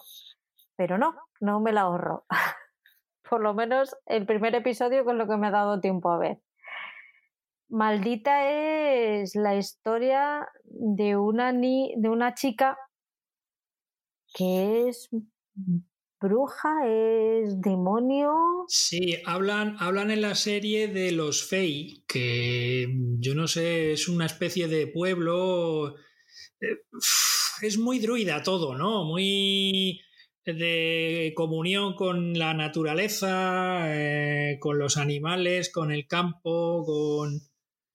Eh, y estos Fey sí que es cierto que son considerados como, pues eso, como hechiceros o malvados. Y de hecho están perseguidos están perseguidos por el padre yo le llamo el padre Macarras eh, y por el ejército rojo que son los, los, paladines rojos me parece que los que los llaman en la serie no eh, curioso porque eh, aparecen Merlín y Uther Pendragon. Merlín, el mago que todos conocemos de la saga, de la saga artúrica. Eh, Uther Pendragon, tres cuartas de lo mismo. Y claro, eh, le llega a recriminar en un momento de uno de los dos capítulos Merlín, que, está haciendo el rey Uther Pendragon, con estos súbditos a los cuales estos señores eh, vestidos de rojo están masacrando, ¿no? Em, es un poco, no sé, podríamos decir, pero tampoco podemos decir que sea el conflicto fe-razón, porque en el conflicto fe-razón estaríamos hablando de ciencia contra religión, y aquí la verdad es que mm, tenemos religión contra, contra magia, podría ser un poco ciencia. Bueno, la chica protagonista, eh, bueno, pues al final lo que tiene que hacer es llevar una espada rara, porque claro, estos señores de rojo masacran su pueblo y tienen que llevar una espada en principio rara.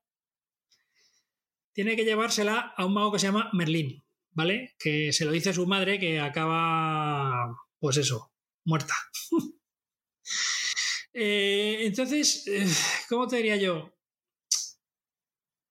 Veo que está basada, o al menos eso pone los créditos, en un libro de Frank Miller y Tom Wheeler. Yo no sé si el Frank Miller este de los créditos es el Frank Miller dibujante. No he tenido todavía ocasión de buscarlo.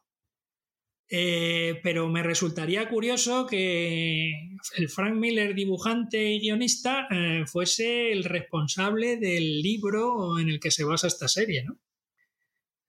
Hombre, yo soy muy antiguo y.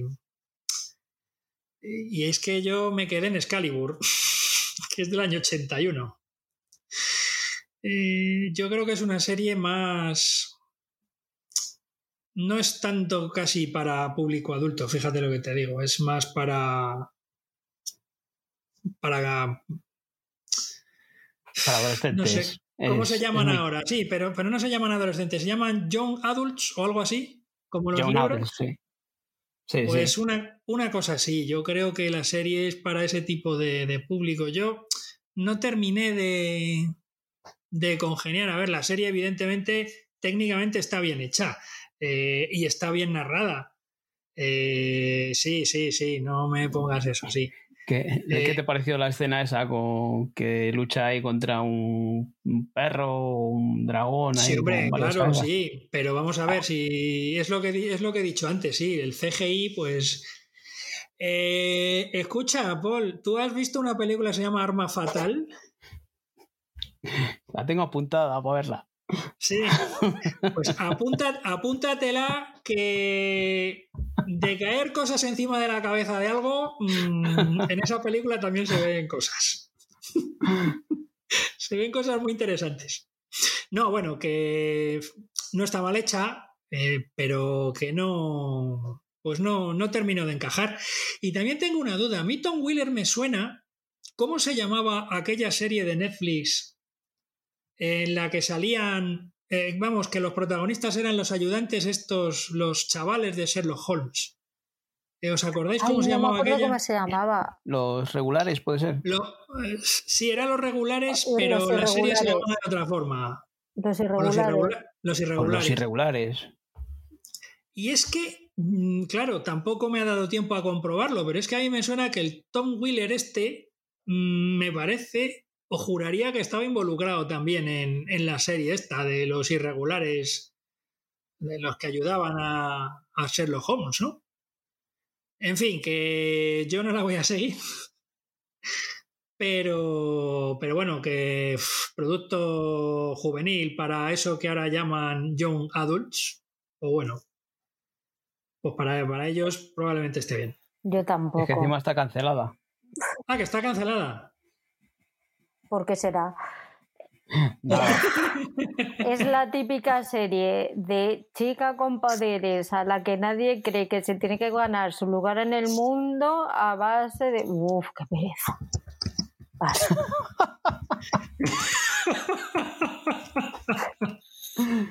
Hombre, de eso se trataba, ¿no? De que me diera pereza, sí. No, de que fuese un puteo, ¿no? La, tiraste tú, cojonuda, Coco, si quieres, ¿no? Perdona, pero los dos episodios se dejan ver. No, no se Entre dejan ver. cabezadas, pero se dejan ver. No se dejan ver, ¿no? O sea, yo es que estaba, yo os juro, es que estaba dando a las teclas de dirección del mando y veía que faltaban 28 minutos y yo, pero ¿cómo es posible que falten 28 minutos todavía? Digo, no puede ser normal. Pues sí, sí, sí faltaba, sí. Sí, pues quéjate. Bien. Pero la de un lugar para soñar, cinco episo- eh, dos episodios me la he visto en cinco veces. Pues muy bien, pues, pero te la has visto, ¿ves? Es una- Que muchas veces la peque alguna noche se viene a dormir conmigo y yo me pongo series para dormir y ya me decía, mamá, esta otra vez. Digo, sí, hija, que la tengo que terminar.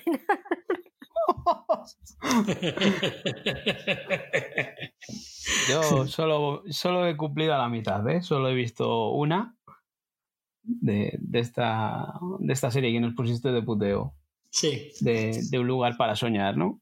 Y, Sí, sí. y bueno, tengo que decir que mm, no me pareció mala. Igual lo que dice Patri, que, que es una historia tan que hemos visto más veces de, de- de esta persona que llega a un pueblo descolocada, fuera de, o sea, es una, una urbanita, ¿no? Es una, una mujer de ciudad que llega a un pueblo y, y se tiene que, que adaptar a la vida de ese pueblo, ¿no? Y se encuentra pues con los personajes típicos. Yo me pareció eso, un, un argumento de una serie que ya, o de más series o películas que ya habíamos visto. Es una serie No me perfecta disgustó. para la sobremesa de Antena 3. Desde luego, perfecta. Es- Eh, yo creo que están mejor las películas alemanas. Por lo menos tienen descapotables rojos. No, busca una, busca las que no tengan descapotable, porque normalmente y en general cuando sale un descapotable en alguna película de estas alemanas, la peli es infumable y no hay quien se la coma. Cuando no salgan descapotables es cuando la película mm, tendrá cierto interés. Hacedme caso. Lo que no acabo de entender es al hombre este ahí con una sudadera abierta, sin camisa, marcando abdominales. Porque tiene Claro. calor, si es que es lógico. Tú cuando tienes calor, que- ¿qué haces? Te pones Un- camiseta de manga corta o de tirantes, pues este tiene más calor. Este tiene tanto calor que no puede ir con camiseta. ¿Por por qué ahí. Mario Casas sí y él no? Claro, Hombre, pero no sé, no le veía ningún sentido ahí que estuviese en el bar ahí con, con la sudadera ahí abierta. No la entendía. porque así entran las cuarentonas al bar, joder. Que, Sí, que- Ah, es que- no, no me había fijado yo en eso. O sea, es que servía así las copas detrás de la barra. No, no, no, a tanto no. Está él en la trastienda de la barra, ¿no? Porque él vive como Madre en el bar, ¿no? Sí. Y llega allí un chico, ¿no? Un antiguo camarero, un amigo, ¿no? Eh, me suena de, de que llega allí, de que se había marchado y que si le llega a robar la caja o algo así. Y, está el otro allí, ya te digo, con la sudadera abierta, con la cremallera, vamos, ahí abierta, en plan marcando pectorales y abdominales. Y yo... Pero bueno, sí, sí, la verdad, está en su casa, no puede estar como le dé la gana. Pero vístete un poco, joder. Que hay una cámara, hombre, no la ves. que, que todo va a salir en la tele.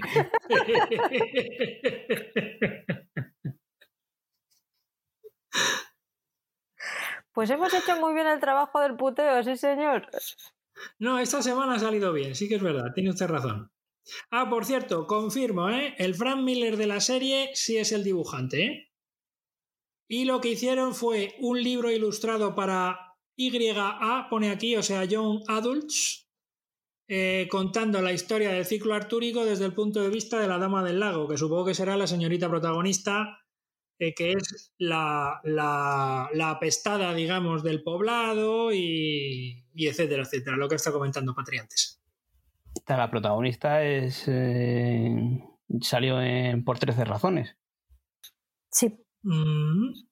Estaba pensando que a lo mejor para Oscar por 13 razones hubiera sido un buen puteo, pero es que la primera temporada es buena. Mm. Nah, entonces nada. ¿Has empezado con Cowboy Bebop, Paul? Pues sí, eh, mm, ha sido uno de los últimos estrenos que, ha llegado a Netflix y lo que hablábamos de cuando empieza la gente, o era algo muy esperado, porque era una adaptación, eh, acción real de un anime y me apetecía mucho ver qué es lo que podían haber hecho con, con esta adaptación y me puse a ver el primer, el primer episodio. Y la verdad es que nos encontramos una cosa bastante rara. ¿no? Eh, yo no conocía el anime y pues eso, me, metí con ella para ver qué es lo que nos contaban.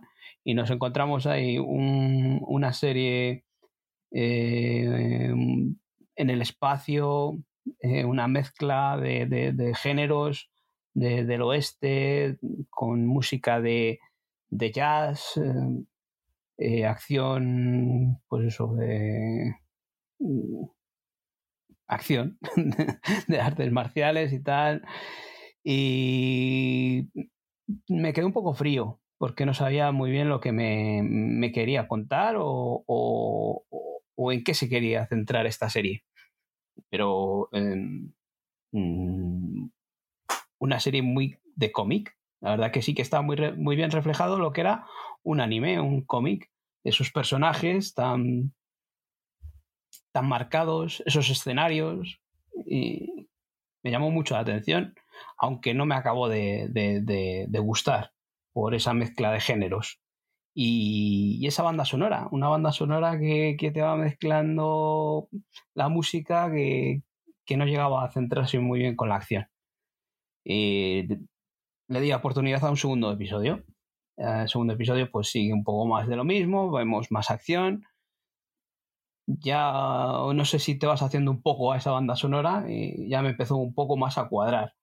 Pero bueno, pero veía ese, género de, cómic y, ya no sabía si esto podía ser una adaptación un poco en tono jocoso, una, o una adaptación real al cómic, al cómic o al anime. Y me decidí a ver un episodio del anime y tal cual es. Está reflejado tal cual es el anime. Un anime del año 90 y pico, 98. O sea, la calidad no es que sea tan fantástica como ahora. Pero es que el primer episodio es un. está cacao. O sea, está logradísimo. La banda sonora que tiene el anime es esa banda sonora. O sea, lo han llevado perfectamente. Una cosa es que no te guste el anime y no te va a gustar la serie. Pero si te gustó el anime en su momento, el primer episodio es, es lo mismo. O sea, es que está perfectamente adaptado. Ese universo, esos escenarios, hay un bar, el bar está clavado, la puerta del bar es igual en el anime que en, que en la serie de acción real. ¿Qué hacen? ¿Hacen calcan, calcan planos incluso? Sí, sí, sí, sí. Hay plano, el plano de la entrada del bar es clavado. clavado. Y, van en naves espaciales, se adentran en, como que se viven en las rocas, en asteroides o tal. Y para entrar a los planetas, pues tienen que pasar por una serie de anillos en los que les van pidiendo pues, documentación y demás, pues por seguridad y esas cosas. En el anime es igual, está reflejado igual, ves los anillos y en la acción real igual, va la nave transcurriendo por esos anillos. Entonces, y los, incluso los personajes, los personajes están clavados, o sea, está logradísimo. Igual el, que menos, el que menos está es el protagonista, pero, pero el, el cowboy este que va con él, los cowboys se refieren a cazarrecompensas. Son unos cazarrecompensas que van buscando a, delincuentes que están buscados y, reciben el dinero. yo creo que, puedo darle otra oportunidad a, la serie porque es entretenida, lleva muy buen ritmo, porque es acción y tal. Y, y viendo lo que era el anime, o sea, viendo una vez visto el primer episodio del anime, me ha convencido más eh, la acción real. O sea, la he disfrutado y posiblemente siga con ella. No es un. No es un. No es un género que me entusiasme, pero. No, eso es lo que te iba a decir. No sería una cosa que recomendase a cualquiera. no es una cosa de que diría, oye, poneros con ella. Igual que sí que os digo de verdad que os pongáis con la asistenta, que, que es una buena serie. Eh, con esta nos diría que os pongáis con ella porque te tiene que gustar ese género, porque es encima anime que son cosas, son un poco exagerados estos japoneses. Entonces, no es para todos los gustos.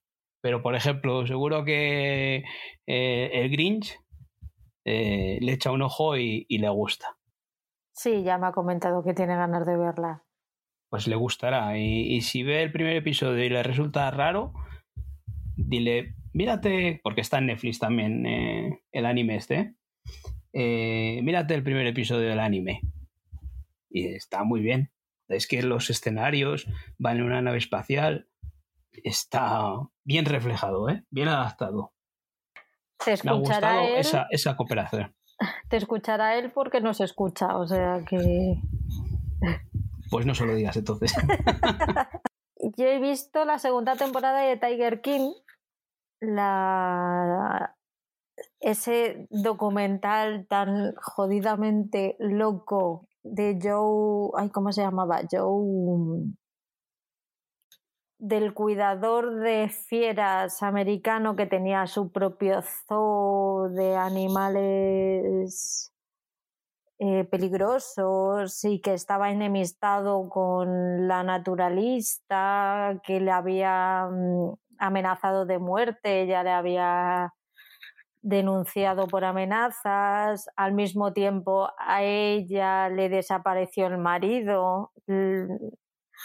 Ahora ha empezado la segunda temporada con Joe en la cárcel la otra mm, participando en Bailando con las Estrellas, las hijas del marido desaparecido diciéndole que es que ella le ha matado y le ha hecho y se lo dio de comida a los, a los animales, bueno, todo muy loco. Lo buena que fue la primera, la primera temporada es aburrida la segunda. Han intentado sacar juguillo,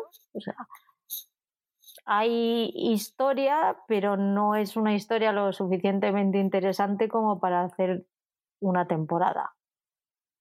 Entonces, bueno, pues si te quedaste con ganas de más mm, Tiger King, son solo cinco episodios.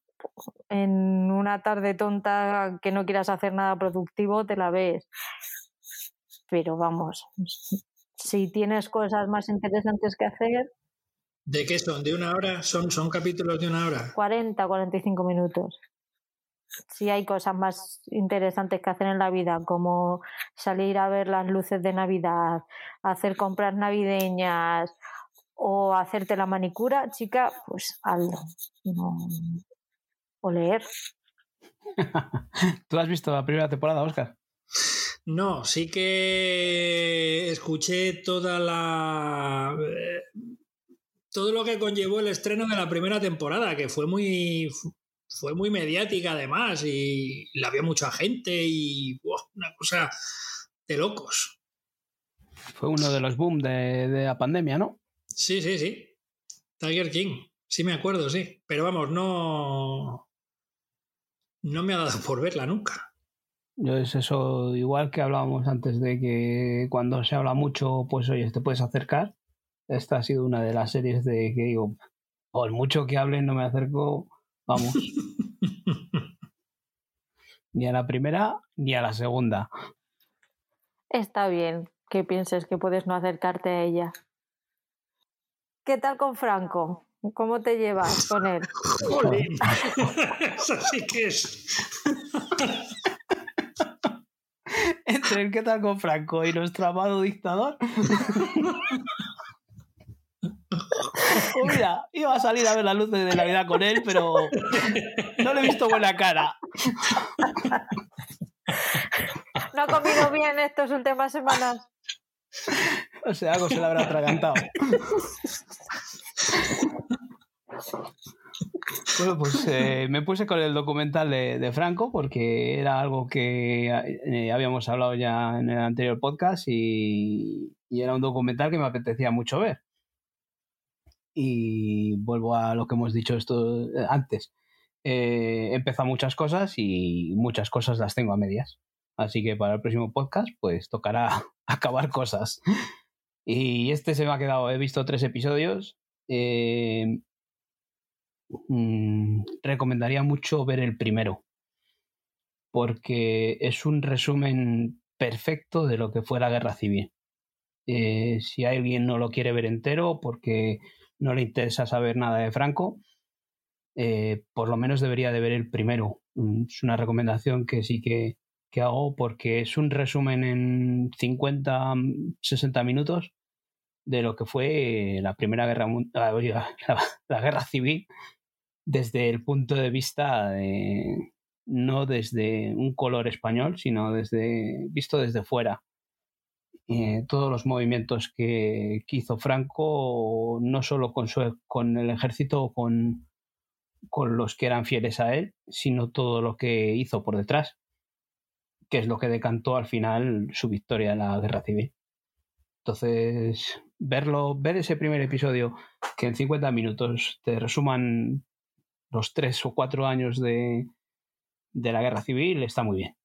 Y luego el resto, pues los dos episodios que he visto, pues son un poco lo que ocurrió después de la, de la guerra civil, con Franco en el poder, todo lo que, lo que llega a hacer para seguir en el poder, eh, qué tipo de persona tuvimos en el poder. Eh, no solo, claro, a nivel nacional, todo lo que hizo en España, sino lo que hizo con los países eh, que tan pronto era amigo como era enemigo, tan pronto se aliaba con unos como con otros, solo para su interés o para el interés de, su España, ¿no? No has entendido nada. Es que era porque tenía el corazón tan grande que tenía que desechar, el amor de unos para poder coger el de otros. Ya, era ya, todo amor ese señor. Pero todo lo que hacía era por España. Hombre. Y su mujer también. Eh, y recordad, no era español, era mucho español que hay una diferencia. La mujer era un, vamos, un caramelito. Dirás que no. Sí, sí. A esa señora mejor tenerla cerca, también te digo. Mm. Vaya tela. ¿Te vas a animar? Sí, la tengo en la lista ya. Yo la tengo en la lista. Otra cosa es que puedas llegar a verla. Que puede ser un tema que un tema que le tenga un muy trillado, ¿no? Pero a mí me apetecía verle. No, no, no, no.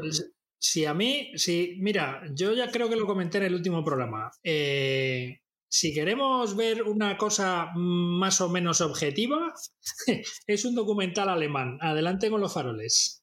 Pues hay que verlo.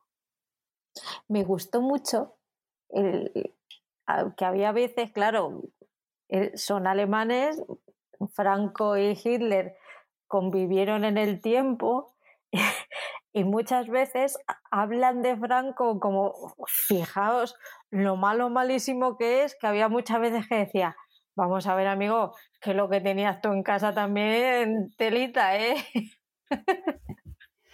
que no es que yo le quiera defender, pero tú has mirado lo que tenías ahí. Fíjate, eh, lo que dice de. Fíjate cómo sería este, que hasta Hitler le hablaba mal de él, ¿no?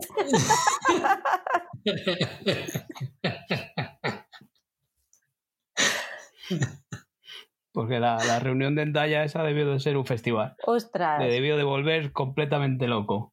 Se debió ir con un mosqueo Hitler que iba. ¿Qué te está pareciendo Dexter? Tú no has visto nada, ¿no, Oscar? No. Yo Movistar no lo tengo, no. No lo practicas. No puedo ver, no puedo ver Dexter. bueno, eh, tenemos que decir también que no solo se ve Dexter en Movistar, también se ve en Vodafone. Mm, también tiene o sea, Vodafone, el que tenga Vodafone también puede ver Dexter, sí. no, eh, no, por aquí no, trabajamos ese artículo por aquí ah, tampoco. Bueno, pero eso, que si hay gente que no tenga Movistar y tenga Vodafone, también lo puede ver, ¿eh?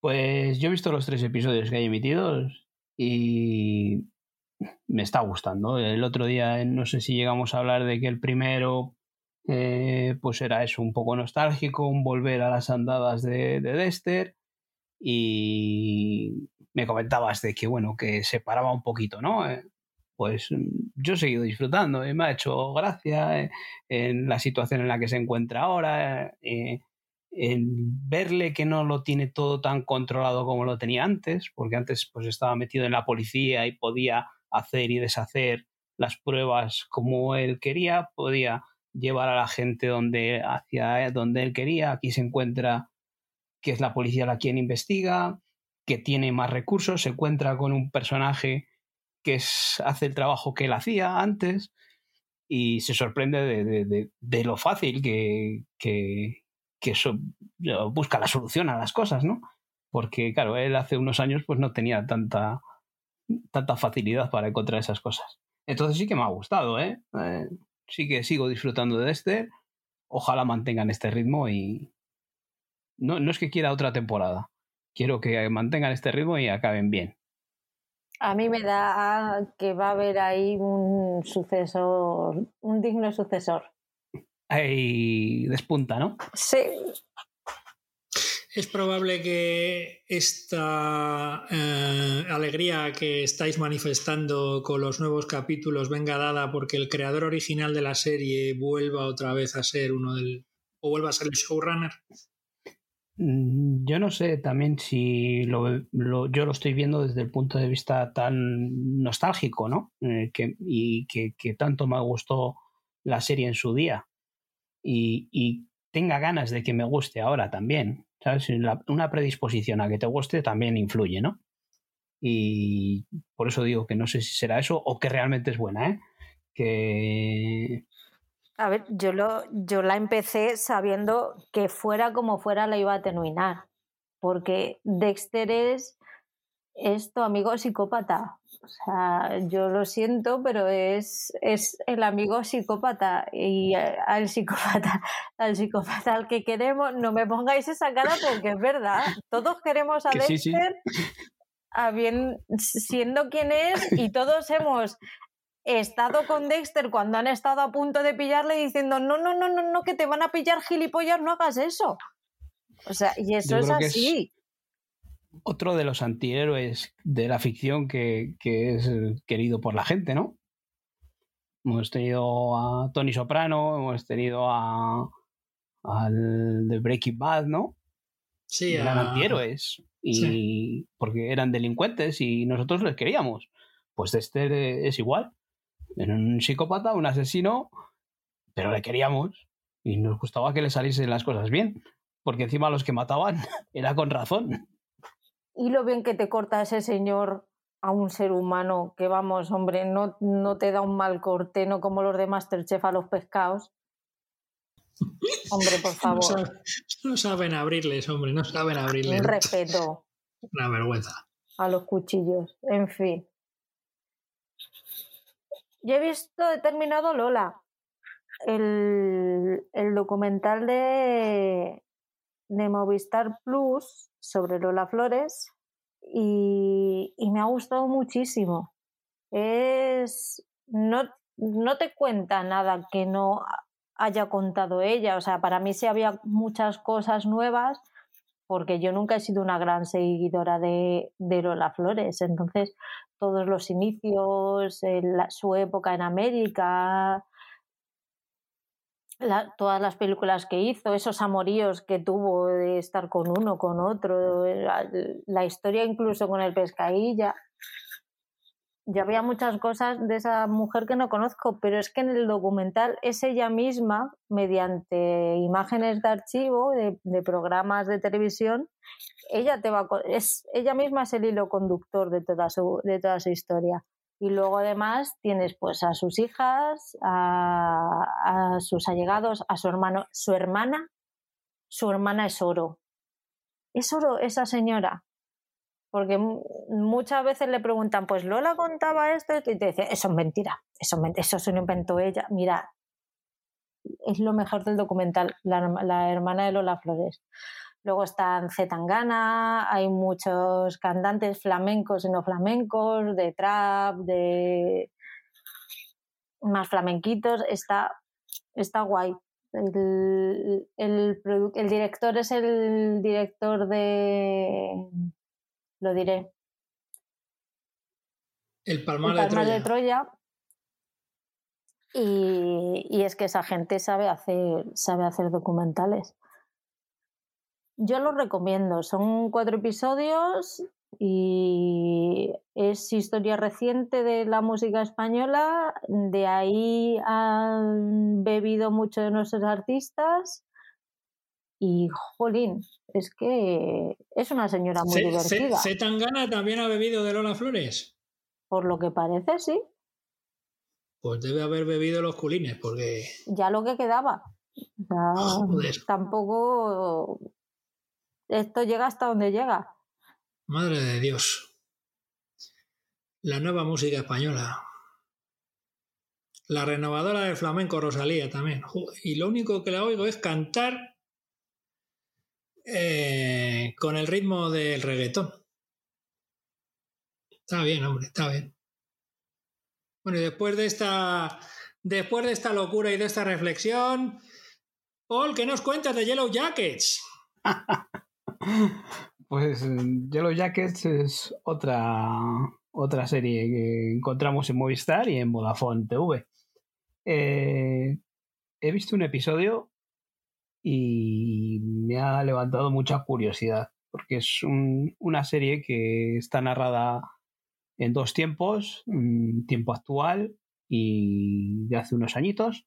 En el tiempo actual vemos a unas mujeres eh, que se encuentran que una periodista trata de esclarecer lo que pasó hace unos años con, estas personas eh, cuando eran niñas, que por lo visto tuvieron un accidente de avión y estuvieron un tiempo desaparecidas. Y tratan de olvidar lo que pasó allí, o por lo menos mm, que se quede entre ellas lo que pasó allí después de, del accidente de avión. Mm, y esta periodista pues quiere eh, sacar a la luz o, tratar de, saber qué es lo que pasó durante esos días. Eh, al final del episodio pues tenemos una pequeña migaja de, de lo que pudo de lo que pudo pasar. Y por eso lo que digo, eh, está narrado en dos tiempos. En, el tiempo de jóvenes, pues eh, son un grupo de chicas que están, forman un equipo de fútbol y viajan en, avión para ir a otro estado a, disputar un, torneo. Pero por el camino tienen un accidente con el avión. Así que, Patri, tú has visto dos, ¿no? Entonces eh, habrás visto un poco más de, lo que las pasan a estas muchachas después del accidente de avión. Lo que les pasa después del accidente de avión es un poco Viven, sí, pero viven si estuvieran si estuvieran histéricos todo el rato y sin nieve. Es un poco, un poco locura. Pero sí que, me, sí que tengo mucha curiosidad tanto por cómo va a evolucionar eh, todo en el accidente como cómo va a evolucionar todo en el futuro, o sea, en el, en el tiempo presente donde ellos ya son adultos. Quiero saber qué coño o quieren ocultar, porque mira que es fuerte lo que les pasa, pero tiene que ser fortísimo para que tengan ese interés en que las cosas no salgan a la luz. Sobre todo me llama mucho la atención quién está más empeñada en que eso no salga a la luz, por un poco la posición en la que se encuentran y para mí está, está siendo muy entretenida y, me, y me enganchó un montón, me ha enganchado mucho. O sea, el segundo episodio mantiene el nivel, ¿no? Sí. Y está protagonizada por, por Julian Lewis, que hacía mucho también que no la veía. Eh, muy bien. Eh, siempre me ha parecido una mujer siempre muy intrigante. Mm, siempre ha tenido papeles ahí un poco mm, oscuros y aquí sigue teniendo ese, ese aspecto. Encima, eso. Mm, veremos lo que sale de ahí, ¿no? Eh, otra de las protagonistas es Cristina Ricci. Entonces, eh, puede ser un producto curioso, ¿eh? Tiene buen reparto. primer, sí, sí. El primer episodio me gustó mucho y si tú me dices que sigue manteniendo el nivel, eh, es el episodio semanal, entonces habrá que, ponerse al día con ella. Ah, eso sí iba a comentar y os iba a preguntar, que son episodios semanales, no está la serie completa subida. Por eso vamos hablando un poco mm, a migajas, porque tampoco sabemos lo que, lo que puede pasar. Sabemos sobre, por la sinopsis que, que ha habido momentos de canibalismo, pero pero nada más. A ver qué tal, pero pinta bien. Eh, ¿Qué te está pareciendo Divide? Ah, pues eh, de Divide he visto cuatro episodios y es, es una maravilla. Yo he disfrutado mucho porque me he reído un montón. Eh, es curiosa porque es rara, ¿no? O sea, te pones a verla y dices, ¿qué coño estoy viendo aquí? Los primeros episodios, o el primero, pues es, raro porque esa mezcla de humor con ese surrealismo, esas situaciones disparatadas, esa crítica a lo que estamos viviendo ahora con el tema del COVID o, lo que hemos vivido en su día, ¿no? Porque si nos situamos en, en, eso, eh, en tiempos de COVID, eh, en, eh, cuando hay una se descubre, ¿no? Es una segunda ola o una segunda una mutación del virus de, COVID y se encuentran otra vez confinadas, confinados. Eh, una protagonista es una médico, tiene de vecina a, una persona que practica el sadomasoquismo, ¿no? Ya, ya lo contaste tú en otro día. Eh, entonces eh, se presentan situaciones muy graciosas, muy cómicas. Lo que vive esa mujer en su piso es, fantástico. Y encima, eh, la actriz esta de que la interpreta, que la vimos en Orange is the New Black, la rubia esta, eh, no caigo ahora cómo se llama, no la tengo muy. Y, lo hace muy bien. como hablan todo por, por videollamadas, porque están incomunicados o están encerrados, cómo se comunican con el marido de esta doctora, trabaja en, en el centro de, de, de, los virus, ¿no? De epidemias de los Estados Unidos.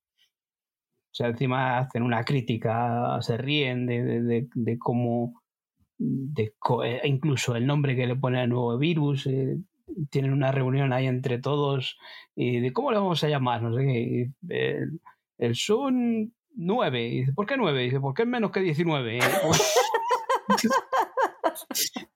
sea, son los, creadores de, del matrimonio King, este, que, nos han traído pues de, de Good Fight y de Good Wife y, y, te sorprende que se metan en estos charcos algo tan tan raro, tan extraño. Y la verdad que, que tienen un poder encima de que estás viendo una comedia en el que en un momento te ponen en una situación de tensión que te han cambiado el chip en un momentito y dices, pero cabrones, pero si yo estaba riéndome y ahora me pones aquí una tensión de... Pues claro, e, el virus este convierte en zombies a las personas. y pero zombies, pues... No zombies que asustan, sino zombies que te ríes con lo que hacen, ¿no? Eh, y eso te pone en una situación, o incluso en una situación dramática, ¿no? El último que he visto, te cambian otra vez el chip en, en, cinco minutos. Y, joder, si estoy viendo una comedia, ahora me montas aquí eh, el drama, ¿no? Entonces yo creo que encima es fantástica porque está muy bien llevada. Eh, los cuatro episodios, vas, pasas, es comedia, es crítica a, la sociedad, a lo que hemos pasado, de, cómo lo tratan eh, los políticos, crítica a los médicos y, luego eso te lleva llevando de, la tensión al terror, a, la comedia, a la mano que anda por ahí. ¡Ay, la mano! ¡Ay, la mano! es muy graciosa. Yo, eh, no sé si recomendarla porque es eh, ves el primer episodio y, es una cosa rara, ¿no? Pero es digna de, acercarse y verla, ¿eh? Ya a mí sí me está gustando y voy a tirar con ella. Yo diría que la a la gente que el primero no le ha convencido que aguante, porque merece la pena pero enfrentándose a ella o poniéndola sabiendo lo que vas a ver. Sí, sí, sí. No vas a ver ni una película, una serie de zombies, ni vas a ver una serie en la que dices otra de pandemias, otra vez el COVID aquí. Pero es que es muy graciosa porque tiene un repartidor que le lleva las cosas, que va en bicicleta y dice, ¿qué tal las cosas por ahí fuera? Y va bien y tiene la cara, un bate colgado aquí en la espalda, la cara llena de sangre, de que va repartiendo por ahí a los zombies. es que encima no es, no es una, serie que tenga exteriores, está todo grabado en, habitaciones, en casas, o sea, como que estuviésemos en, pandemia, o sea, como todo está grabado muy simple. Oye, ¿y los zombies son de los que corren o de los que andan?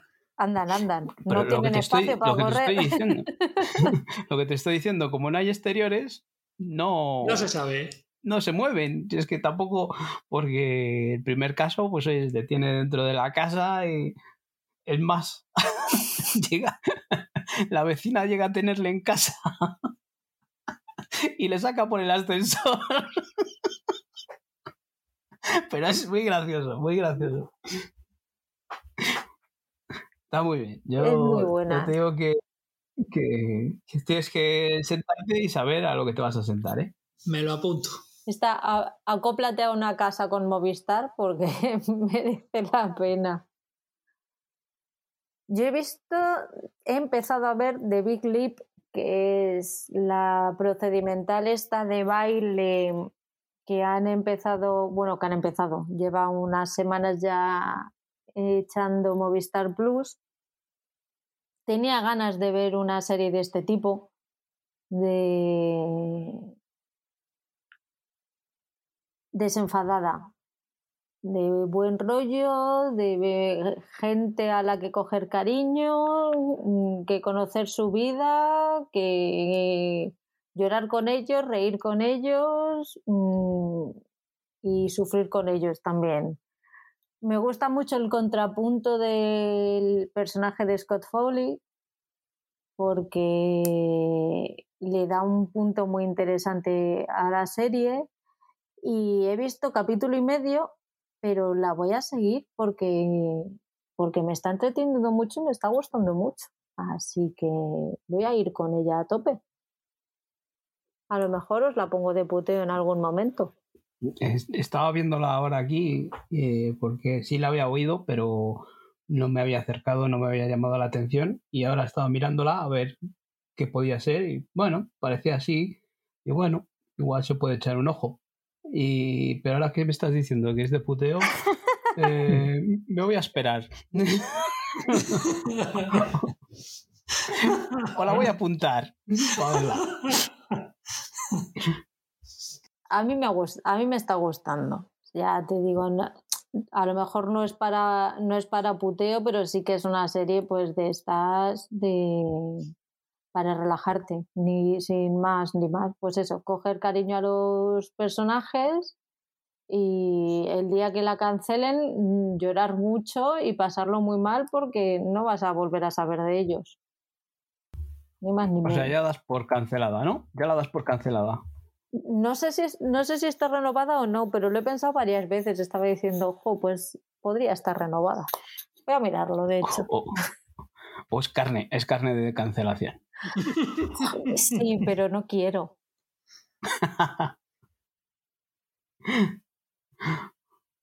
¿Qué tal ha terminado Fundación? Bueno, pues Fundación eh, es una serie eh, impresionante. Eh, mm, una serie muy buena técnicamente, es una maravilla visual, pero es una serie que no es para todos los gustos. Es ciencia ficción, ya hemos hablado aquí en su día de ella. Eh, no es para todos los gustos. Tiene un desarrollo un poco lento. Nos presenta. Nos presenta una, varios personajes, varios escenarios. Una especie de, juego de tronos, porque al final, pues es todo mm, a ver quién se queda con ese trono. Eh, quién domina el imperio, quién domina la galaxia.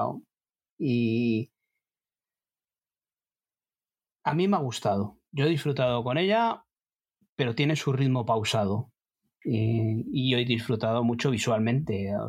si, si en argumento igual se queda un poco corta, un poco lenta, pero yo, para mí, eh, tiene una mezcla de, de, de, esa, de, esa, lentitud y de ese dinamismo de, las escenas en las que tiene un poco de acción. No es una serie de acción, no es una serie de disparos, eh, pero está muy bien. A mí me ha gustado mucho y la he disfrutado mucho visualmente y he disfrutado mucho de, lo que nos cuentan. Eh, está claro que yo tampoco he leído nada de los libros, o sea, me he enfrentado a ella esperando a ver qué es lo que me cuentan.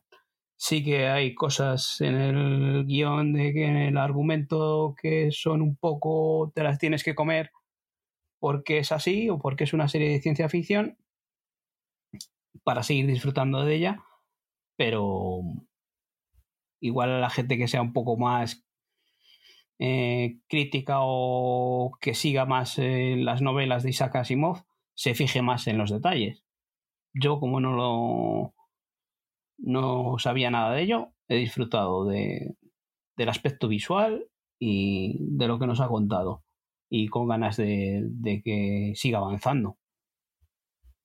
Tú esta la disfrutarías un montón, Oscar. Bueno, si ya con todo lo que tengo que ver de las otras plataformas, ya tengo bastante. Pero sí, sí es, sí es una serie interesante, entre otras cosas, porque cuando yo era joven, sí me leí unos cuantos libros de, de la saga Fundación de Asimov, porque primero estaba la trilogía y luego ya fue haciendo más y más libros y antes de Fundación y no sé qué. Y son unos, yo no me he leído todos, no me he leído todos, pero, pero sí eran libros que sí que me gustaban, sí. Y, y la serie, pues, pues mira, además me ha dicho Paul de ritmo reposado y demás, pues muy interesante. Que se tome su tiempo para contarte las cosas. Es que es. Es que encima, como tiene esos saltos o esos saltos temporales, no. Esos avances en el tiempo, porque no es eh, que, que vayan avanzando cronológicamente en un tiempo corto. Son. pasan muchos años. ¿eh? Y claro, ahí tiene que haber un cambio de personajes. Luego, claro, nos encontramos esos saltos temporales Mm, que, nos encontramos en las series de ciencia ficción, ¿no? De que van los personajes mm, de un lado a otro en el tiempo. Pero por eso te digo que no es, no es una serie para de un gran público, que la pueda disfrutar un gran público. Pero es una serie muy bien hecha. O sea, eh, hay dinero metido y le vemos. No es como lo que hablábamos antes de la rueda del tiempo, que sabemos que hay una inversión de dinero y lo ponemos en duda dónde se ha ido ese dinero. O, la fortuna de, del amigo Amenabar, ¿no? Ya salió.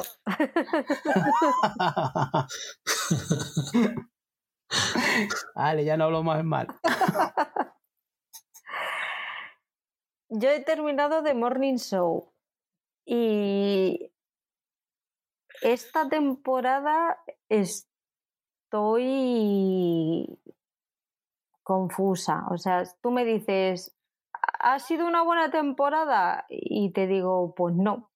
¿Y ha sido mala? Mm, pues tampoco.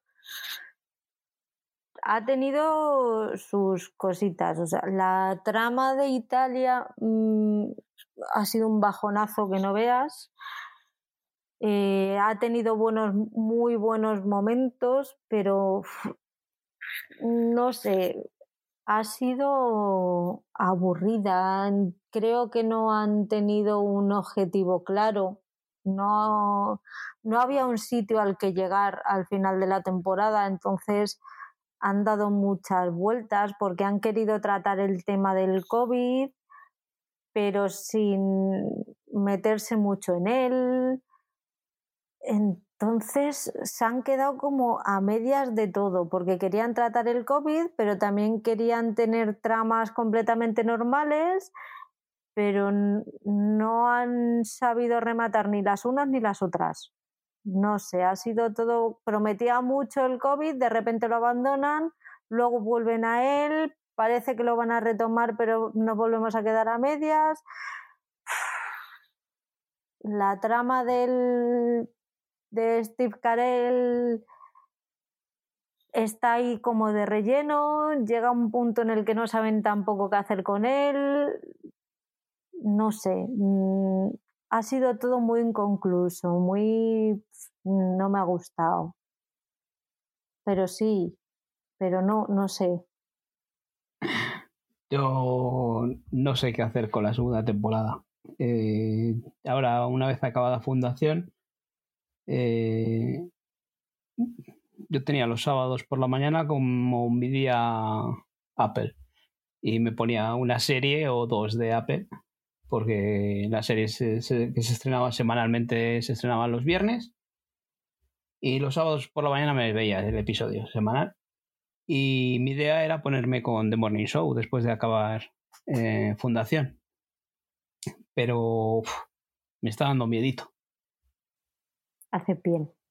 ¿Hago bien en tener miedo o en no acercarme? En tenerla miedo. ¿Y qué? ¿Me acerco o no? En las dos. ¿Me acerco o no? se queda a medio gas. No hay. No, no. No rematan nada. No sé. Échale un vistazo a ver qué te parece. Pero vamos, hay otras cosas en Apple que, que están mejor, que merecen más la pena. Ahora mismo. Invasión al final. Sí, ahí voy con ella al día. Eh, creo que hace 15 días hablamos de, que había visto un capitulazo. Eh, después de haber visto los anteriores que no me habían gustado. Pero bueno, eh, no me había gustado, pero seguía con ella porque me parecía interesante y, la veía que tenía recorrido y que podía darme algo. Y como iba hablando mal, pues a mí me gusta cuando hate una cosa, hatearla con, conocimiento, no hatearla por, por, el que, por cómo hablan otros, ¿no? Y después de eso, de hace 15 días me vi un capitulazo que, que lo disfruté eh, y luego hemos tenido otros dos episodios y no han sido del nivel de ese capítulo, pero eh, siguen manteniendo, han mejorado el nivel de los primeros, vamos, y siguen ahí, vamos viendo más cositas, vamos viendo más partes de la invasión, vamos viendo quién es el que ha hecho la invasión, esos marcianos esos extraterrestres o tal, o esos alienígenas no es la serie de acción que nos esperaba o que me esperaba al principio, pero ya me he hecho la idea de que no es esa serie de acción o ese blockbuster que podía esperar al principio. Entonces he disfrutado mucho con ese capítulo 5, ¿vale? Fue. Y estos dos eh, siguientes están muy bien. Siguen desarrollando la trama. Ya no se me han hecho tan pesados como los primeros y deseando saber hacia dónde nos llevan porque ha mejorado la cosa. ¿eh? Esta también pinta que a Oscar le podría gustar. Puede. también, también tiene su ritmo pausado, ¿no? Los primeros cuatro son lentitos, son lentitos en su desarrollo y, y eso a mí, pues es eh, que igual era culpa mía del hype este que me había eh, lo que hablábamos de que tú no ves trailers, ¿no? Pues, pues ese trailer me le vi y dije, joder, de aquí puede salir un serio de, de acción del copón. Con Apple de por medio, me, se me hacía la boca agua. Y vi uno, dos, tres, cuatro y no había acción, no había nada. Y pues me dolía. y, y, luego me encontré con ese episodio que, que me hizo disfrutar mucho. Y, y ahora, pues yo creo que igual la estoy viendo con otros ojos. Pero, pero tiene más ritmo. Estos últimos episodios eh, me han dado más ritmo y, y, más chicha. Solo me fastidia una cosa, que, que, se han juntado dos personajes. Había una trama en Inglaterra, en Londres, con unos niños, y había una trama en Afganistán con un soldado americano. Pues por H por B se han juntado no me gusta porque no me estaba cayendo bien nada el, soldado este americano por ahí. Un soldado americano. Típico soldado americano que es el listo que lo sabe todo. Pues no, me gusta que se haya juntado con los niños porque los niños, estos niños eh, estaban solos y podías hasta decir, bueno, pues puede salir aquí un poco eh, que ellos se busquen la vida, ¿no? Esos, esos niños. Pero bueno, ahora se han juntado a este adulto Estoy haciendo aquí spoilers, ¿eh? Igual esto lo tienes que quitar.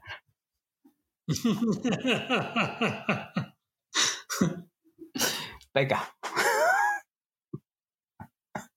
Quejas a arroba Paul McCartney. Quítalo.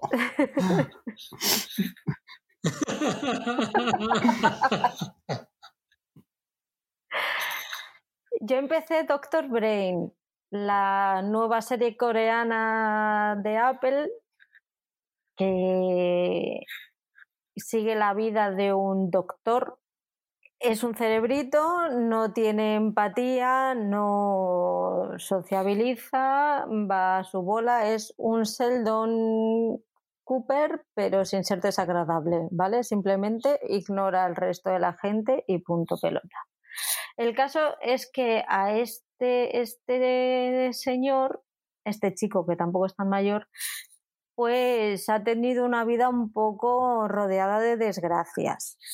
Y bueno, yo creo que esto se puede contar. De pequeño se le atropellaron a su madre en un accidente de tráfico y lo último que le pasó, se le pasó a él por la mente cuando la estaba viendo a ella en el suelo es qué se le habrá pasado por la cabeza, qué es lo último que habrá pensado ella. Entonces, a raíz de ahí, dedicó su vida a intentar poder recuperar los pensamientos de las personas que acaban de morir o que han muerto o que acaban de morir y él pues eso dedica todos sus estudios para ver si hay de alguna manera poder recuperar esos pensamientos.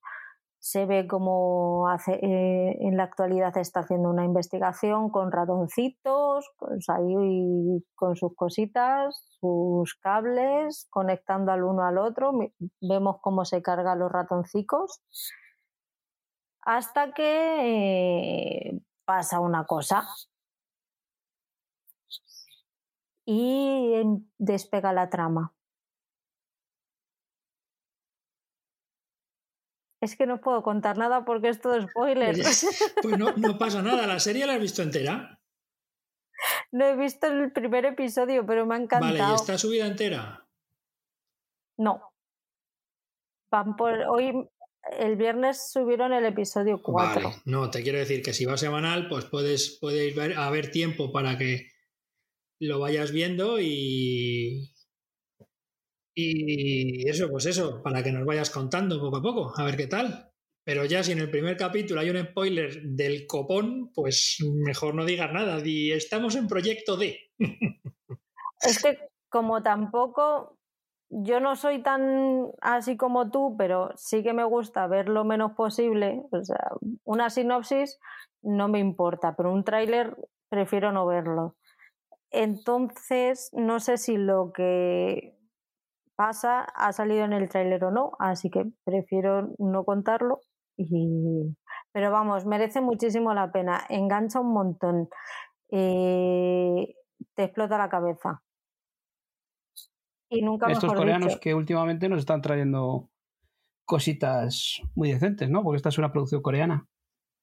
Bueno, los coreanos llevan haciendo series y cine desde hace, vamos, llevan haciendo.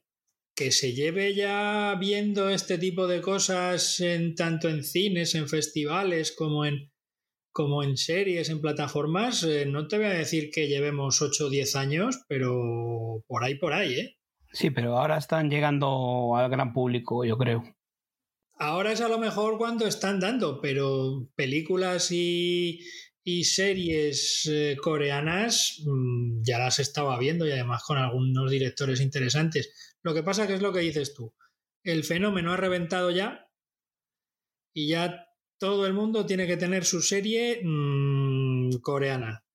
Eh, es más, eh, Netflix ha enlazado prácticamente el éxito del juego del calamar con la otra que dimos la semana pasada, que no me acuerdo lo mismo cómo se llama. o sea que van a ir enlazando, vamos, que, que Corea está ahí, Corea del Sur, recordemos. Cierra Apple con eh, sí. He visto la segunda temporada de, sí completa ya. Sí. Y me sigue gustando. Eh, sigo disfrutando. Mantiene el nivel tanto de producción como de, de acción de la primera temporada. Empezó muy fuerte, igual que la primera temporada. Eh, nos encontramos aquí con Dave Batista como el antagonista de, Jason Momoa. Eh, luego, a mitad de temporada flojea, como igual que pasó con la primera temporada. Se vuelve un poco más lenta, dejamos a un lado un poco la acción y nos centramos más en las luchas entre los distintos pueblos, eh, las luchas internas en, entre ellos y cómo van avanzando hacia una situación de guerra que se desencadena en el último episodio de, la temporada. Y ese episodio es fantástico. Es el mejor episodio de, toda la serie, que, de las dos temporadas. Cómo desarrollan la acción, lo que ya visteis vosotros en, la primera temporada, esa lucha eh, siendo ciegos ellos, eh, pero fantástica, muy bien desarrollado. en lo que hablábamos antes, hay en las series de acción, las películas de acción, hay momentos en los que tienes que conceder ciertas licencias, que te creas o no te creas. Pero yo creo que disfrutas de la acción en ese momento y de las batallas, de cómo abren cabezas, porque aquí hay sangre a casco porro. Y muy bien, muy bien. Eh, está renovada por una tercera temporada porque encima queda todo abierto para seguir viendo a Jason Momoa agachado, andando por ahí, que le va a salir. Le va a dar un lumbago de ir por ahí arrastrado. Como lo habéis visto, ¿no? Pues eh, sabéis cómo va andando, cómo va luchando y eso. Está muy bien, muy bien. He disfrutado mucho de esta segunda temporada, ¿eh? Oscar, ¿Qué ha pasado por el reino de Isabel II? Ah, nada, pues eh, como le ocurrió a Paul en el programa anterior mm, y fue terminando series, pues esta vez he estado terminando series. He terminado de ver la sexta temporada de Shetland, la serie con Douglas Hemsworth de protagonista. Eh, pues que está cita, como ya hemos dicho, hemos comentado, en las Islas Shetland, eh, con un detective policía llamado Jimmy Pérez, que es el que va pues investigando los crímenes y asesinatos que se producen. Eh, en este caso, esta temporada consta de seis capítulos. Ya he visto el último, el sexto, donde se resuelve, digamos, el asesinato principal. Y el otro, la otra historia con conflicto que ocurre a lo largo de los capítulos, pues aquí termina y termina de una manera negativa, vamos a decir. Eh, todo ello con vista, supongo, a una séptima temporada, que me consta que sexta y, sexta y séptima temporada se rodaron a la vez. Con lo cual, pues esta última, este último capítulo de sexta temporada, pues deja un cebo y un gancho pues muy bonito y muy agradable para que pensemos en Jimmy Pérez. Eh, y bueno, es serie de asesinatos y de resolución de casos. O sea que mm, me gustan. Y a, la manera a la manera british con acento escocés, además. Y por otro lado, también he terminado de ver Shakespeare y Hathaway en su tercera temporada, este procedimental de la pareja de detectives privados que investiga crímenes horrendos en Stratford upon Avon. Eh, y nada, que aunque sea una serie de estas blancas de asesinatos, que curiosamente el término blanco y asesinato no parece que cuadre mucho, ¿no? Pero seguro que habéis visto series de crímenes horrendos más duras. O sea, estamos hablando pues, de una serie muy blanquita que... A mí no me gustan los asesinatos. No te gustan. Vale. Nada. Eh, bueno, pues eso, que es una serie muy blanca y que, que, se deja ver. Y yo creo que he visto los capítulos de la tercera temporada más tarde. Eh, y además viéndolos eh, en versión original. Em, y los he visto más tarde que los emitidos en España. Porque yo creo que Paramount Network ha puesto la serie y creo que ha puesto ya las tres temporadas completas su momento no lo pude ver. después de estas dos series que hayan terminado, han finalizado, pues hay alguna por ahí que tengo en, en la agenda. Entre otras, la segunda temporada de The Ghost Wrong Show. Esa serie que ya recomendé en su momento, en la que, bueno, pues es una serie de media hora de la BBC, comedia, pero una comedia para partirse de risa, mm, donde en cada capítulo una compañía de teatro amateur interpreta una obra. En los ensayos la obra sale a la perfección, Y en el ensayo general también sale maravillosamente bien. Pero cuando llegan a, representarla en directo, mm, pues las cosas empiezan a fallar. Y de ahí vienen las situaciones jocosas y divertidas.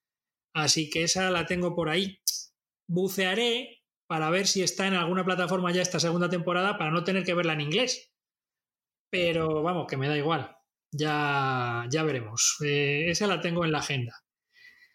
No está en ningún sitio la segunda temporada. Y. En ninguna. Yo sé que en Pluto TV está la primera temporada. Creo que estará doblada. Creo que estará doblada. Pero. Pero vamos, no, no hay más. Yo, yo la primera temporada la vi en, en Prime Video, que la, tuvieron. Eh, y solamente la tenían en versión original subtitulada. Voy a probar Pluto TV la televisión, porque antes la tenía metido en, en un TV Box de estos. Y ahora he visto que en mi tele eh, ya está disponible la aplicación de Pluto, eh, me lo voy a descargar y, y me voy a acercar a esta porque tiene una pintaza. No, no, te aseguro que te lo vas a pasar en grande. Eh, además, en esa primera temporada, digamos que, bueno, no es que hiciesen, las obras estaban dedicadas pues a temas, temas clásicos, digamos, dentro de lo que puedan ser las, las obras y las series de televisión británicas, ¿no?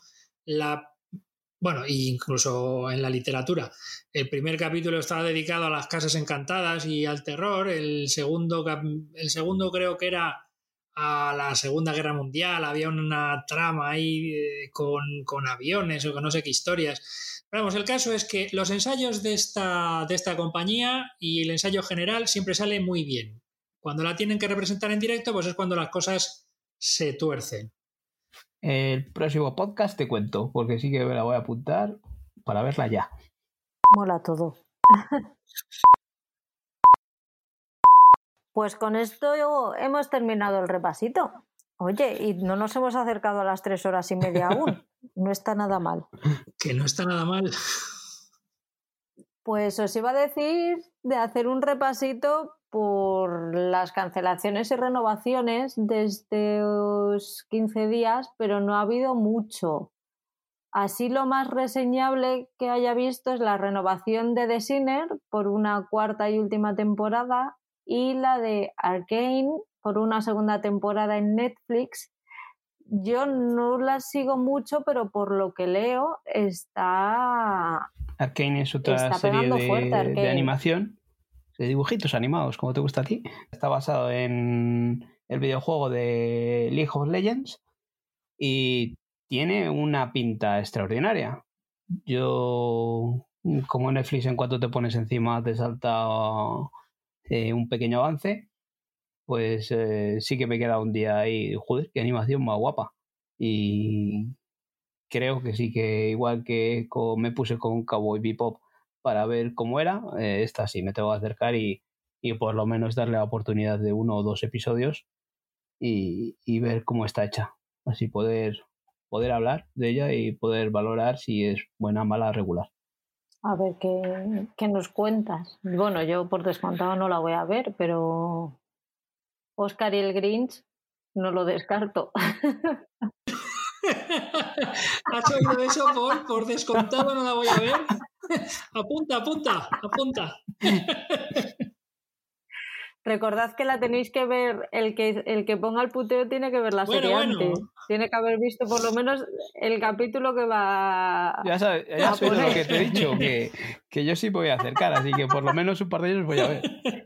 Bueno, da igual.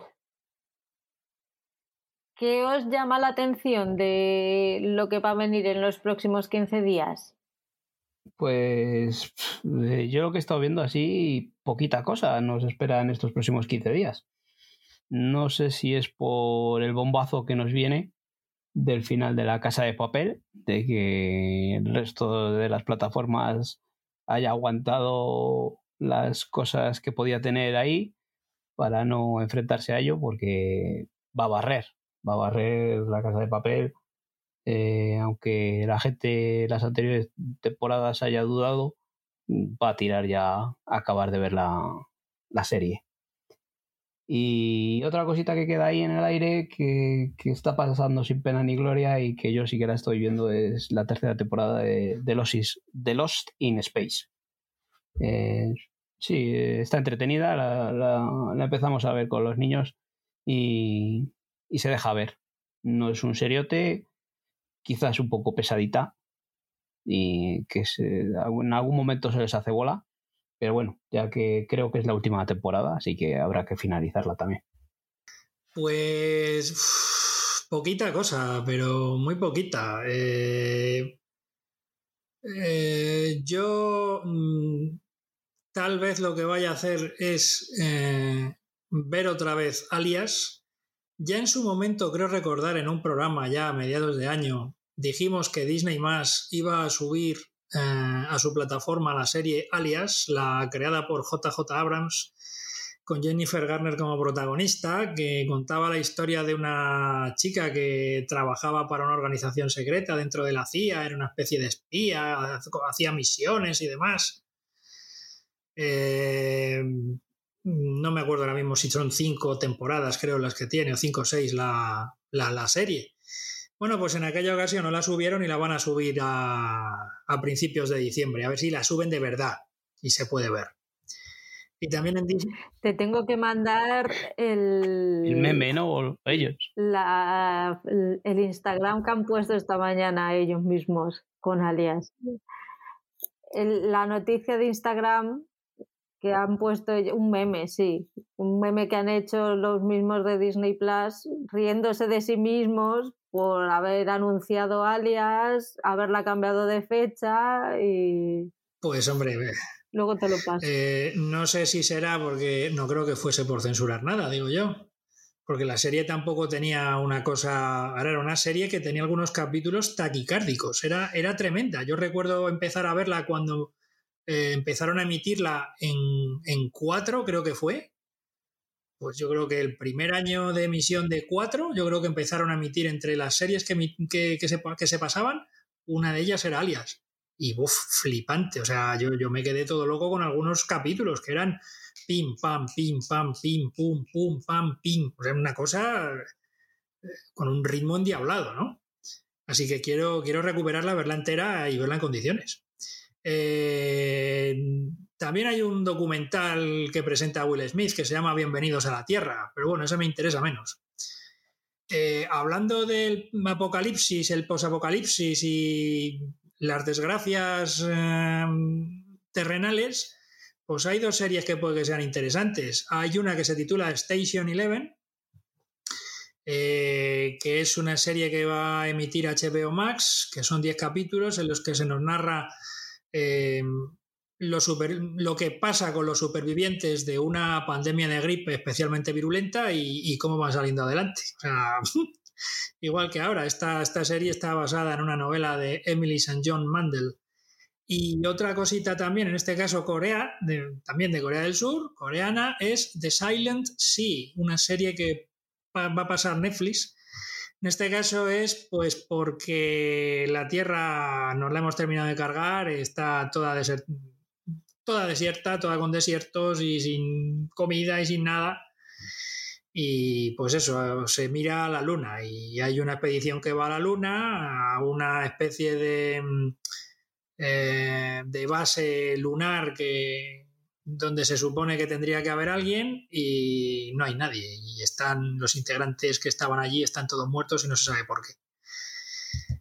Y luego, aunque no me llama nada, en Movistar creo que van a estrenar una eh, miniserie mm, que adapta otro libro de Dan Brown con Robert Landon como personaje que se titula El símbolo perdido. Bueno, pues allá ellos, porque las películas tampoco es que fuesen nada del otro mundo.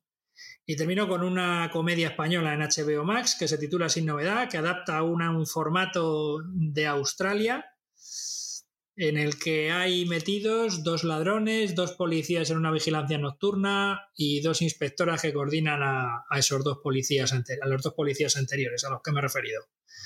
Arturo Valls, Carlos Areces, Pilar Castro, entre otros intérpretes. Adriana Torrevejano, voy a decir a esta mujer, Jolín, el otro día cuando hablé de historias para no dormir, que sale en el capítulo de, mm, del muñeco, mm, del ventrílogo, joder, está espléndida y no me refería a ella. Y además es que tiene un nombre mm, maravilloso y un apellido estupendo. Adriana Torrevejano, es imposible que se te olvide este nombre. De esta he visto, he visto el tráiler y no sé yo, ¿eh? No te llama. No te llama. Y mira que eso, que por, por reparto y tal puede pintar bien, ¿eh? Pero vi el trailer y dije, ups, esto puede ser un zambombazo que a ver quién se lo come. Igual me sorprenden y, está bien y nos reímos un poco. Mira, eh, te voy a comentar una cosita. Eh, el formato de cámara café se estrenó primero no sé si era para todas las autonómicas o solamente el formato lo pasaba Telemadrid, la televisión autonómica de Madrid. Y ese formato no funcionó. Cuando hicieron capítulos con el mismo formato de, eh, manera nacional y que emitió Telecinco, la serie estalló no se sabe nunca dónde está el éxito, dónde está el fracaso y si es, es, un mero matiz el que puede diferenciar el éxito del fracaso de una serie a otra. O sea que aquí a lo mejor el tráiler no te llama y resulta que luego la serie pues es, es un bombazo. Pero vete a saber. También lo iba a ser la versión española de Cheers. Y fue un bombazo, ¿no? Sí, sí. Fue un bombazo. Explotó. Total, no lo vio ni Dios. Yo, aparte de la casa de papel, veré And Just Like That, la, la serie esta de Sexo en Nueva York, que no sabemos si es una temporada más o no. Pero yo vi Sexo en Nueva York entera, me parece una seriaza. Mm, Para mí las películas no existen, así que no pasa bueno, nada. yo siento estar en desacuerdo contigo con respecto a la serie. Es una seriaza. Y veré la, veré la siguiente, y veré esta, veré esta temporada a ver si han hecho lo mismo que con las películas o, o merece la pena. ¿Y no vas a ver Emily in Paris? Sí, pero esa es de la segunda quincena de diciembre. ¿Ah, sí? y The Witcher, No la he visto. pues esa huele a posible monográfico, así que Bueno, pues irme avisando porque lo que no voy a hacer es tragarme 10 capítulos en dos días. O sea... Yo lo que me digas, pero avísame con tiempo. a ver, toca recomendación. Eh, hemos hablado al principio de este podcast eh, de RTV Play, la plataforma de radio televisión española, eh, de lo que se puede comen- lo que se puede ver ahí, que es, es ingente. Mm, bueno, pues mi recomendación va para una serie titulada Gatos en el Tejado. Que no sé, Patricia seguro que no la ha visto y Paul no sé si por edad ha llegado a ver o a conocer algo de ella.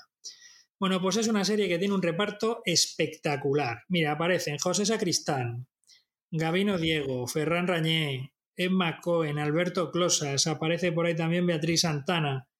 Los guiones era una serie escrita por Joaquín Oristrel. Me parece que Joaquín Oristrel últimamente lo que estaba haciendo era trabajar en la serie Hit, una serie que también está dando televisión española, ¿puede ser? Creo que estaba trabajando en ella. Eh, bueno, pues Joaquín Oristrel, también guionista de cabecera de Manuel Gómez Pereira en sus grandes éxitos, Salsa Rosa, eh, El amor perjudica seriamente la salud. Eh, ay, esa otra con Javier Bardem, ¿cómo se llamaba, hombre? Eh, Javier Bardem y Aitana Sánchez Gijón. Ay, por Dios. No me acuerdo cómo se llamaba esa. Bueno, pues básicamente es la historia de un humorista de éxito, pues que, oye, la vida le va estupendamente y tal, está separado, pero la mujer tiene los hijos. Bueno, el caso es que al final la cosa se le, se le tuerce. Se le tuerce porque, bueno, eh, su mujer se muere y tiene que hacerse cargo de sus hijos. Eh, su amigo del alma es un tipo que mm, al que se le va la cabeza y es muy neurótico y demás y tiene que cargar muchas veces con sus neurosis. Em, su padre vuelve después de estar fuera mucho tiempo. Pero es una serie, es una comedia dirigida por Alfonso Hungría, que no sé si son 12 o 13 capítulos los que tiene, que yo vi en su momento cuando les, emiti- cuando les emitió Televisión Española, pues hace 30 años. Y yo es una serie que me dejó marcado y que me gustó mucho. Así que yo os la recomiendo para que la disfrutéis. No son dibujos animados, pero bueno, está disponible y se puede ver en RTV Play. Os voy a pedir que veáis el primer episodio de Doctor Brain. Acabo de hablar de ella hace un ratito y creo que os puede gustar a los dos. Muy bien. Pues mira, estaba en dudas de si ponerme con ella o no. Pues mira. pa- Ya está, adelante. Vale, pues yo no sé si la habéis visto, es de hace unos, unos añitos. Es eh, Broadway Empire. No, pero me han hablado muy bien de ella. Muy bien. Eh, quiero mm, que veáis solo el primer, el primer episodio. Es un episodio que es una obra de arte, un- Está producida por Scorsese. Y es puro Scorsese. Está bien dirigida, está llevada de una forma magistral. El primer episodio es fantástico. Eh, la serie entera es una maravilla. Eh, el problema que tuvo que se encontró con Juego de Tronos. Fue contemporánea a Juego de Tronos y Juego de Tronos se llevó todo el pastel. Eh, pero esta serie es una maravilla. Está ambientada en los años 20, cuando la ley seca, en Atlantic City, protagonizada por Steve Buscemi. Es una maravilla de interpretación. Eh, toda la serie está muy bien cuidada, muy bien ambientada, muy bien llevada. Eh, puede ser que sea un poco lenta, pero es brutal. Es un puro cine negro de, de, esa ambientación de, los gángsters, los sus principios de, de, de Lucky Luciano, Al Capone y esa gente que va apareciendo por ahí. Son secundarios, aquí aparecen de forma esporádica, pero, pero ahí están. Eh, es una maravilla de serie, ¿eh? pero sobre todo ver el primer episodio que, es puro cine. O sea, ahora estamos viendo que, se invierte mucho dinero en, las series, pero esta serie que es de hace mm, unos 10 años o así, eh, ya había dinero aquí metido. ¿eh? Y, no, es, no es cosa de ahora. Y bien Esto se ve en HBO Max, si no recuerdo mal. Sí. Sí, sí, sí. Ok. Vamos a ver qué nos han comentado los escuchantes. ¿Pero qué dices? ¿Nos han comentado algo? Sí. Mira, tenemos a Roberto González, que aparte de hacer pole, nos dijo, pues un referente ya para mí de los podcasts de series que escucho. Programazo muy currado. Enhorabuena, chicos, y a seguir así. Soy Bele González. Un abrazo enorme. Pues un abrazo. Bele González eh, le tenemos ahora también ahí en el grupo, en el grupo de Telegram, pero es un ya un, viejo podcaster que, tiene su podcast también que se llaman Un Memento y Volvemos. Eh, hablan de cine, más son, se centran más en el cine y, es pues es un honor que gente así se acerque a, oírnos y, que encima aparezcan a dejarnos un comentario. El piropazo es, vamos, de lo mejor que nos pueden decir. Mm, sí, sí, pero esto el mérito lo tiene quien lo tiene, o sea que... Pues los tres. Pues no, pues no, porque luego al final aquí hay un trabajo de postproducción que también influye. Sí, pero si no hay materia prima, no hay trabajo de postproducción. pero la materia prima es como se dice materia bruta, ¿vale? Y entonces también hay diamantes, ¿eh? también hay diamantes, lo tienes ahí, pero luego el, el tallador es el que le da la forma, ¿verdad? que no me dejas hacerte un cumplido, vamos, que no va a haber Tú manera. igual que yo, en metáforas no me vas a ganar, ya te lo digo. no, no, si yo no quiero metáforas, yo quiero que aceptes tu parte buena de esto, ni más ni menos. La mala. Sí, por supuesto, esto es un, esto es un equipo y todo suma. Y ya está. Ay, no es tan difícil. Para mí sí, o sea, no lo sabéis muy bien, o sea, no lo sabéis bien. Patricia G. Acosta nos dice, sois maravillosos y esas risas que os pegáis me contagian, pero me he quedado con las ganas de escuchar a Óscar o Patri pedirle a Paul McCartney que vea Luis Miguel. Paul, que es que te la voy a tener que poner. Ya, ya, lo dije el otro día, que si no era por H era por B, pero que ya la tengo apuntada, que es que no me la tenéis que mandar. Ni por puteo ni por recomendación, que no tengo apuntado, si lo habéis visto. Sí, sí, en la lista de a ver si cuela. Eso. Está claro. Esa es buena lista. Tú te has hecho una lista de a ver si se la cuela Patri y, y ahí estás, a pico y pala. A ver si sale bien. Oye, pero esto eh, dice aquí que Oscar. Oscar, ¿la has visto tú? El, puteo sería para los dos, compañeros. O sea. Pero, ¿qué Ah, recomendación? qué recomendación. Según ella, sí. Para mí va a ser puteo. Con una vamos. sola bola, Hala, tú damos pistas. No, no, sí, ya da Con igual. ¿Te crees que sola- no la tiene en la lista? ¿Pero tú te crees que no la tiene en la lista? solo estoy buscando el momento perfecto en el que no os acordéis de ella. Sí, Está dudando en si meterla como puteo o recomendación, fíjate. Sí, total. Porque es que para mí no es un puteo, pero bueno. Pues nada, muchas gracias, Patricia, por colaborar con la causa. Mary Rosa nos dice, bravo chicos, ya deseando oíros en el próximo. Patri, que no te convenzan, que se vean los dos capítulos, o incluso tres, que para eso eres la jefa. Abrazos. Bueno, yo creo que el único que ha cumplido con el puteo entero este programa he sido yo. Yo me he visto los dos capítulos de una serie y los dos capítulos de la otra. Y además lo puedo atestiguar. Os voy a mandar si queréis eh, foto de, la de pantallazo de las plataformas correspondientes. Lo puedo demostrar. Pero ustedes... Es, ha sido una semana muy dura, Oscar. Yo he cumplido con la jefa, que es la que paga, y digo, aquí por si Eso, acaso mí- no llega el cheque a final y a- de y a mí mes, que me den. tú ya, sabes que estás castigado. David Muñoz te va a mandar una comidita ¿Que rica, me va a rica. comer el qué? Al que pueblo te lo va a mandar. Al pueblo que va.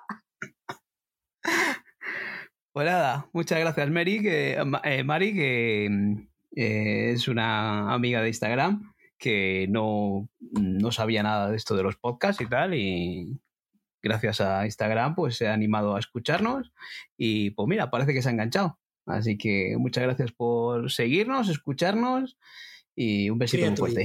Y por apoyarme. Ah, claro, hombre.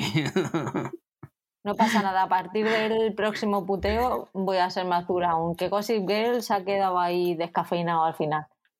Me cago en 10 descafeinado. Había preferido Luis Miguel. mía. Que yo me he visto los dos capítulos. Que he sido yo el que se ha visto Yo. los dos capítulos. Que yo también me he tragado aquí ¿Y los cuál es el dos. que te has visto tú de uno? Eh, El ¿el tuyo. mío? Pero, pero, criatura. Sí, sí, sí. sí, es verdad, has cumplido con la jefa, sí, sí. Cierto, cierto. Yo he visto solo uno del de Paul. Del tuyo he visto los dos. Pero ha sido una semana muy dura, muy dura. Entre cabezada tenido- y cabezada. Tengo que editar también, acuérdate. Es verdad, sí. No, pues por eso lo digo, que al final. Muchas gracias por los comentarios a estas personas y creo que estamos muy contentos por, por la respuesta que nos está dando la gente, ¿no? Que, que estamos subiendo en escuchas y, y es- eso nos hace felices. Sí, está muy bien. Además, hoy Ivo nos ha- se ha dejado oír por el grupo para recordarnos que una de las personas que nos escucha desde Reino Unido es él. Así que gracias, Ivo, por hacernos un poquito más internacionales. Es que Ivo no da basto también, porque dice PJ que si nosotros grabamos más que Camela. Pero es que Ivo es podcast diario, yo creo. Madre mía. Entonces, lo justo le da para asomar por Telegram.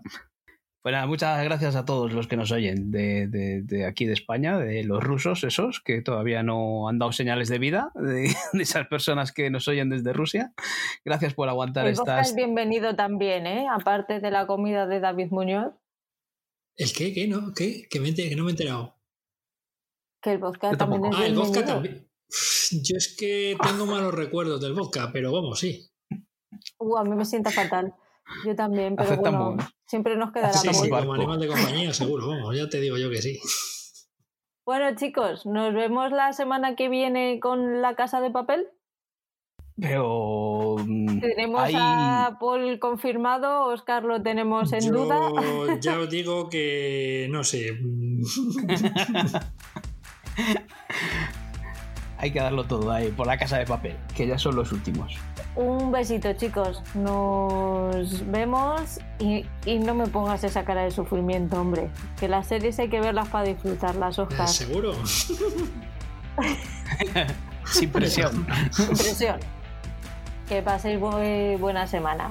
Gracias a todos por Igualmente. escucharnos. Muchas Chao. gracias. Nos vemos. Chao. Adiós.